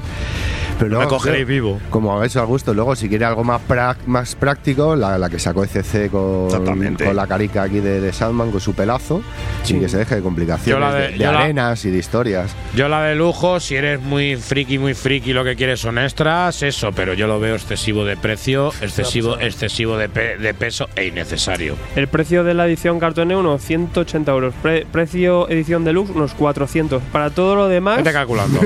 tú sabrás. O sea, yo no sé, elige. Yo vamos, los tomo. tú verás, lo que, tú verás lo que quieres comer. Ahí está, efectivamente. Jesús eh, López García, eh, sigo indeciso con esto. Eh, está bien la tapa de Batman, es recomendada para alguien que no ha leído nunca el personaje, me encanta. ¿Qué tal el dibujo? La tapa de Batman, pregunta por la de C- Capollo. Pues la de Capollo. Pues me, pues me he quedado tocapullo. La etapa de Batman de Greg Capullo con Snyder. Pues el primer arco fenomenal, el segundo ya va bajando, el tercero baja en picado y ya Snyder hace su propio Batman que para mí no es mi Batman, entonces no me gustó. Los primeros sacó muy bien, yo creo. El Sí, primer los- arco, a ver, el del Tribunal de los Búhos es espectacular, ¿eh? Yo es el único que mantuve, Y- que no revendí. Y, y encima es un trabajo de diseño también del señor Greg Capullo que es para quitarse Capullo el tiene un nivel de detalle que, que ya quisiera muchos dibujantes. Yo se lo eso, recomiendo. Eso sí que hace que. que Y mucho. después de haber salido de donde ha salido, ahí, del Sí, mafarlismo. Hombre, Mafarlismo de la mejor serie de la historia. Salió del callejón y vio la luz. Como ha quedado Sí, pero Dijo, no, que vas para pero gota, sí. joder, otra vez lo juro. Pero me refiero a que le obligaba, a, oye, que yo quiero dibujar. No, tú tienes que dibujar a los Lo Si no nada. te he hecho. Y el pobre hombre ahí hasta que pudo dibujar lo que quiso. Su- Sus naricicas esas Claro. y respingonas. Eh, Daniel Rodríguez, eh, alguien que me ilumina sobre un poco de Sin City, recomendable ediciones, confío en vosotros. Es una de Pues mis sí. Sin City genial, salvo el último volumen, el de ida, el de vuelta, ida al infierno, que a mí me parece un Frank Miller en baja forma, como tantas otras obras de sus últimos de, de- de sus últimos años, como a partir del 98, es verdad. Y, Es que pero, me- no me estoy acordando de otra Pero es genial. También os voy a decir una cosa. eh, también hay que plantearlo de que es muy Miller. Es muy Miller y muy de los 90. Tiene frases que son casi sacadas de una película de, de- de Bruce Willis mezclada me con Steven Seagal. a mí me A mí me también me gusta. Y muy original el dibujo. Sí. A mí me gusta. y También nos preguntaba por la edición. Si no- La edición, la, la de Norma, es la disponible ahora mismo. Sí. Pero los dos tochales que son horrorosos de leer, pero son bonicos y con el lomo Sí. negro, que es una chulada, las yo, páginas yo negras. tengo ¿eh? los tochales. Yo tengo los los, los que Los sacó pequeñitos, Norma, los ¿no? pequeñitos que sacó Norma, que eran siete, que te sí. hacía un dibujo mal hecho de, la bailarina, no, pero no, no cuadraban, no cuadraban. no, no cuadran, no cuadran. ¿Cómo molan, eh? No es como los coleccionables de CC. Era el coleccionable de, de, de vértice, ¿no? Se te, ve todo, el- se te ve todo el póster. Sí, tiene como la pierna que le sale el estómago, una cosa así. Recortado y adaptado, venga. eh, Había un, manga, había un manga también que le pasaba eso, pero que encima era nefasto. Acuerdo un codo. Le, le le- voy a dar yo con negro y me, pin- me lo pintas tú. Te haces Te algo. serio. Llamas a King Unji y que te haga ahí un Sí. mural. que te haga ahí algo, tío. Es que vaya telar, ¿eh? esto los, jirafa. los lomicos. Eh, no sé qué. En el coleccionable este de Salva decía, ¿y qué quería? Creo que era el Potra, decía, ¿y, y qué pondríais vosotros? Pues nada. Yo Nada. pongo el lomo de un color y unas letras. Es que no hace falta poner un dibujico. Que luego es que siempre le sale mal y no, no encaja, tío. Si no encajan ni luego ni los títulos que, que pone una línea arriba o una abajo, ¿cómo le va a encajar una foto? Estamos locos. En serio. Nombre y Eh, título, ya está. Vélez eh, nos decía en Twitter, necesito un favor. ¿Podríais comentar qué previo eh, necesitaríamos tener en cuenta para Doomsday Clock? O sea, se acerca el del Doomsday. ¿Con qué pensabas con El reloj del Doomsday. Eh, estamos- Alan Moore, Alan lo que te me, queda. lo- me- me vais a matar al Alan Moore, ¿eh? De un disgusto. Sí, a ver, eh, orden, le estoy recomendando. Obviamente hay que leer Watchmen. Eso por Para descontado. empezar.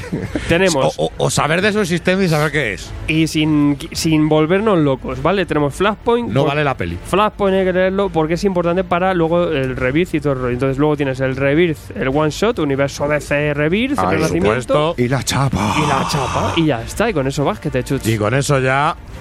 Y está, es facilito. Es la- la- el drama que nos están metiendo Sí. a fascículos esta gente. Nos están vendiendo humo. Sí. Ahí tenemos aparte también, niños, un anuncio especial. Eh, queda muy poquito, nos quedan unos poquitos programas para el mid-season de Navidad. Y como siempre ya sabéis que va los premios de lo mejor y lo peor del año. Este año los Leafil de oro se presentan como lo más grande que va a haber en la comisfera de este año. Vamos a repasar lo mejor y lo peor. Mejores guionistas, peores guionistas, mejores cómics, peores cómics europeos, japoneses, lo que pillemos.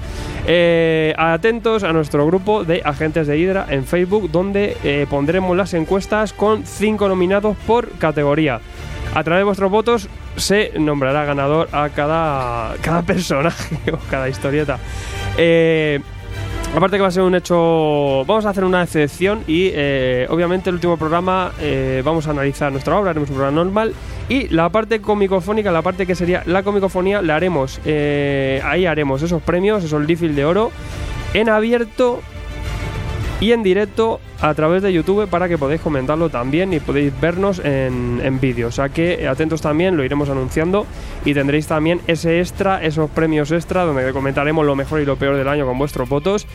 Eh, y nos podréis ver también en vídeo, podréis ver un poquito la, el, el nivel de, de, De jaterismo, media, ¿no? de, sí, de jaterismo y de, de- de al, alabismo también que habrá en ese programa. Yo iba a decir, no lo toméis mal, pero lo vais a tomar mal. sí, así aquí que va a, haber, igual. va a haber sangre. y Eh, que- va- estamos, estamos por echaros, he dicho Lo Alfredo. primero que hemos dicho- Digo, hay que ponerlo el 28 de diciembre. que os quejáis mucho, pues hay broma, es broma. Yo, yo Ya está, se lo inocente, se decía aquí, pues, lanzar la encuesta y desactivar las notificaciones, ¿sabes? Para que no te salgan, porque que la gente vote. Borraos el perfil. Eh, Se lo dejamos al pobre claro, Alfonso. preguntaba aquí en la reunión. Que la saque Alfonso. ¿Ponemos lo mejor y lo peor? Sí, venga. Pero Obviamente lo peor, vamos a poner cosas de renombre, porque es lo que sí, sí. siempre hay que sacar carnaza y hay que buscar. Ya diremos aquí los porqueses y esas cosas. Y por eso, pues nada, os esperamos también ese programa especial que vamos anunciando con eh, antelación. Y nos vamos al Habla Pueblo, Habla Amigos de esta semana. Tuyo es el mañana. Sobre todo el paciente cero. Que ya Tuyo es el él. previews. El Vive mañana ya lo preview. tengo en casa, Vive en el futuro, amigos. Eh, nos preguntaba el amigo, el amigo eh, agente de Hydra, eh, Miguel Rodríguez Robles. Buenos días, agentes. ¿Cuál es vuestro hombre o mujer X favorito? Para mí, Cyclops Warright. ¿Cuáles son los vuestros? Yo voté una de cualquiera menos Cíclope. y con eso ya me cubro.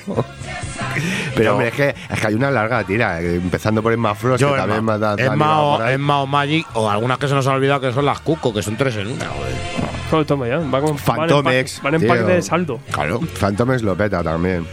A mí me gusta, mi favorito siempre es Aloverno y, y Gambito. Me, a mí es mi favorito. La bestia, cuando, un palo. cuando- la bestia cuando no era azul, con todos los pies tochos y la cabeza, la, la dibujaba Simonson en Factor X, esa bestia, bueno. y Pícara bueno, me gustaba, pero en los 90. A mí los cambios de diseño que le hicieron después. A mí me gustaba cuando iba con su chupa Con la chupilla y, y- las y- mallas y verdes. Y me pasa- enamorado. Y me pasa lo mismo con Rachel Summer, con la Phoenix, la Rachel Summer, me, me, me pasa lo mismo. Y con Madeline Pryor, ¿cómo puede ser que un clon esté más bueno que el original? Pero- pues ahí lo tienes. Pero ya Madeline Pryor la hubiera votado la reina si hubiera duende. sido mutante, pero no, ella tuvo que Sí, tirar. algo, algo, algo tenía. tuvo que tirar es clon, algo tuvo- tiene del Tuvo que original. tirar del rollo infernal. Y algo de mojo del Fénix tiene ahí también. Dominó, a mí me gusta mucho Dominó también. Ah, te pides. Mola mogollón, sí, sí. Porque, porque es integrante de los Kiss. Oh, es el rollo, es el rollo Kiss. Rock and que- Roll All Night. Yo voté a Lorendo, la verdad.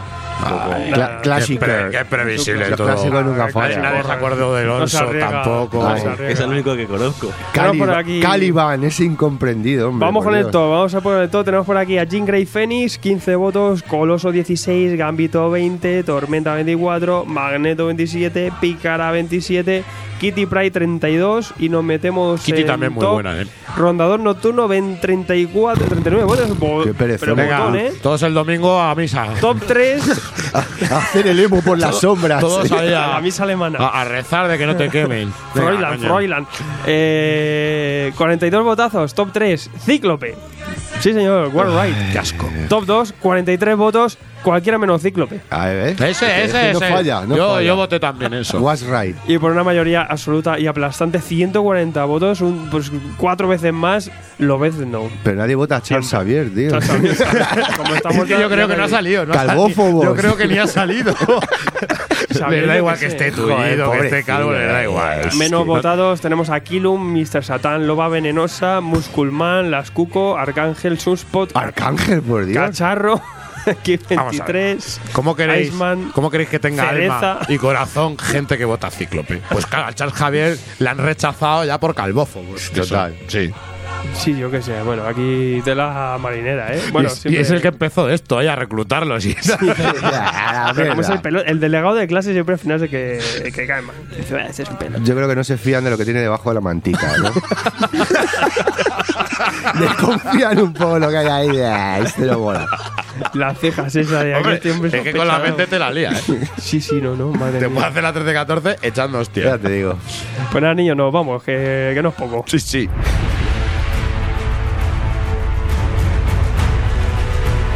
Síguenos en Twitter y Facebook o entra en nuestra web tomosigrapas.com o si lo prefieres, mándanos un email a tomosigrapas.gmail.com.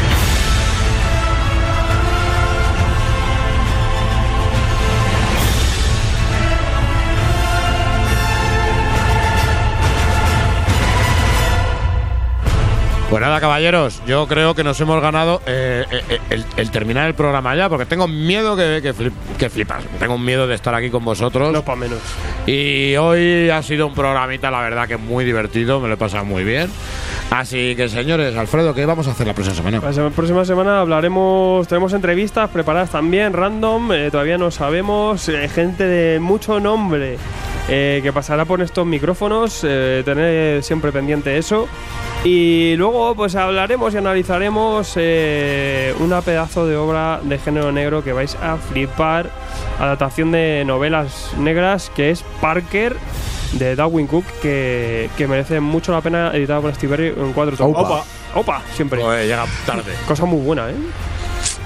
Están ahí a la que saltan, ¿eh? Aquí, aquí ya. Es, que es, ve- es automático ya. Pues venga, caballeros, eh, a despedirse. Señor, paciente, cero, Gonzalito. Pues un placer estar aquí. No sé por qué me dejáis seguir viniendo, pero muchas gracias y, y la verdad que me lo he pasado fenomenal. Ole ahí, ole, ole ahí. Digo que iba a, eh, a ver, el señor Mike Man, ¿qué me cuenta usted? Yo solo puedo decir, Osborne was right. Ya está. Con eso ya me he quedado satisfecho. Bien, ahí te lo compro. A tope. Acepta el cambio. Bueno, señores, ahí hay un salta el sector silencioso, ¿no? Estaba la Silence War, que de la Silent War, que fue un evento de, de- de Marvel, pero ahí tenemos a- al, al- al sector silencioso. Vamos a ver, Laila, ¿qué pasa? Que estabas ahí tomando apuntes. Que estabas tomando, venía- estabas tomando apuntes, ahí te he visto. Por supuesto, de las novedades. Bueno, explícanos qué haces aquí. ¿Yo? Ha venido a escucharnos. ¿Has venido a escuchar para qué?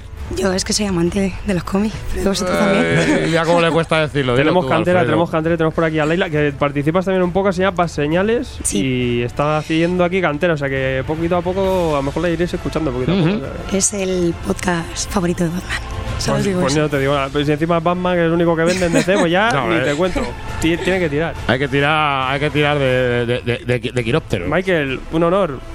¿Te ha gustado lo que hemos hablado? He llegado tarde a clase hoy. Bueno, ha, Clase letal. has llegado tarde, pero has venido, has entrado sin hacer ruido, te has sentado ahí con tu ordenadorcito, en plan contable, guay. Hombre, siempre. estamos cerrando la revista ya, a ver si la sacamos esta Es semana. verdad que estamos cerrando una revista ahí. ¿Revista de cuántas páginas? Casi 200 páginas. Madre mía.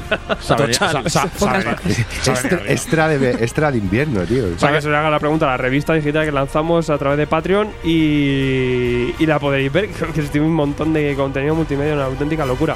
Eh, también liberaremos luego en La número abierto uno, ¿no? la número uno, que ya fue la que publicamos en septiembre, o sea, también la iréis pudiendo disfrutar poquito a poco. ¿Qué queréis? ¿La novedad? Eso hay que esperar un poquillo. Esto siempre hay que esperar al tomo. Para cuando en España, ¿no? Sí, esto va a ser como nuestro integral. A mí lo que más gracia me hizo fue meterla en Wacom. no me digáis, dale, ah, lo tengo. Es digital, pero la tengo ahí. Bien. Qué cosa más troll. Y señor Alfredo. Pues nada, como siempre, un placer, una satisfacción, todo un orgullo y vamos, flipando aquí. y me gusta que crezca la familia, que se mantenga aquí los flexos blancos, que, que dan hasta mareo. Pero hemos tenido hasta un póster gay que se me ha caído una figura de. hemos- se me ha caído una figura de, de Loveno y se le ha caído una garra de Adamantium. ¿Cómo es posible esto? Otro ya no que se caiga, ya el el hecho es. Se ha tirado encima de Gonzalo. Yo Pero esto, ha, esto ha sido muy, enrique, Por- muy hereje enriqueta ha dicho, todo. ¿eh? Llevo, llevo una hora pensando en Superloop, solo para pegarla. O sea, no te digo ya. tengo una, tengo un toque que no mismo puede que más, ya. No puedo con mi alma. O sea, que nada, eh, chicos, muchísimas gracias. Nos quedan unos cuantos programitas antes de ese mid-season. Sí. Y vamos con todo, con las pilas cargadas y la metralleta bien puesta. Os esperamos también ese viernes a esa primera comicofonía en exteriores, que creo que va a salir bastante bien. Y como siempre, Jailidra y nos escuchamos mangurriates. Pues nada, caballero, Daniel Bruno una vez más eh, delante de este micro eh, y con estos vengadores, estos podcasters oscuros detrás, se despide hasta la próxima semana. Un Piedra abrazo. lunar, piedra lunar.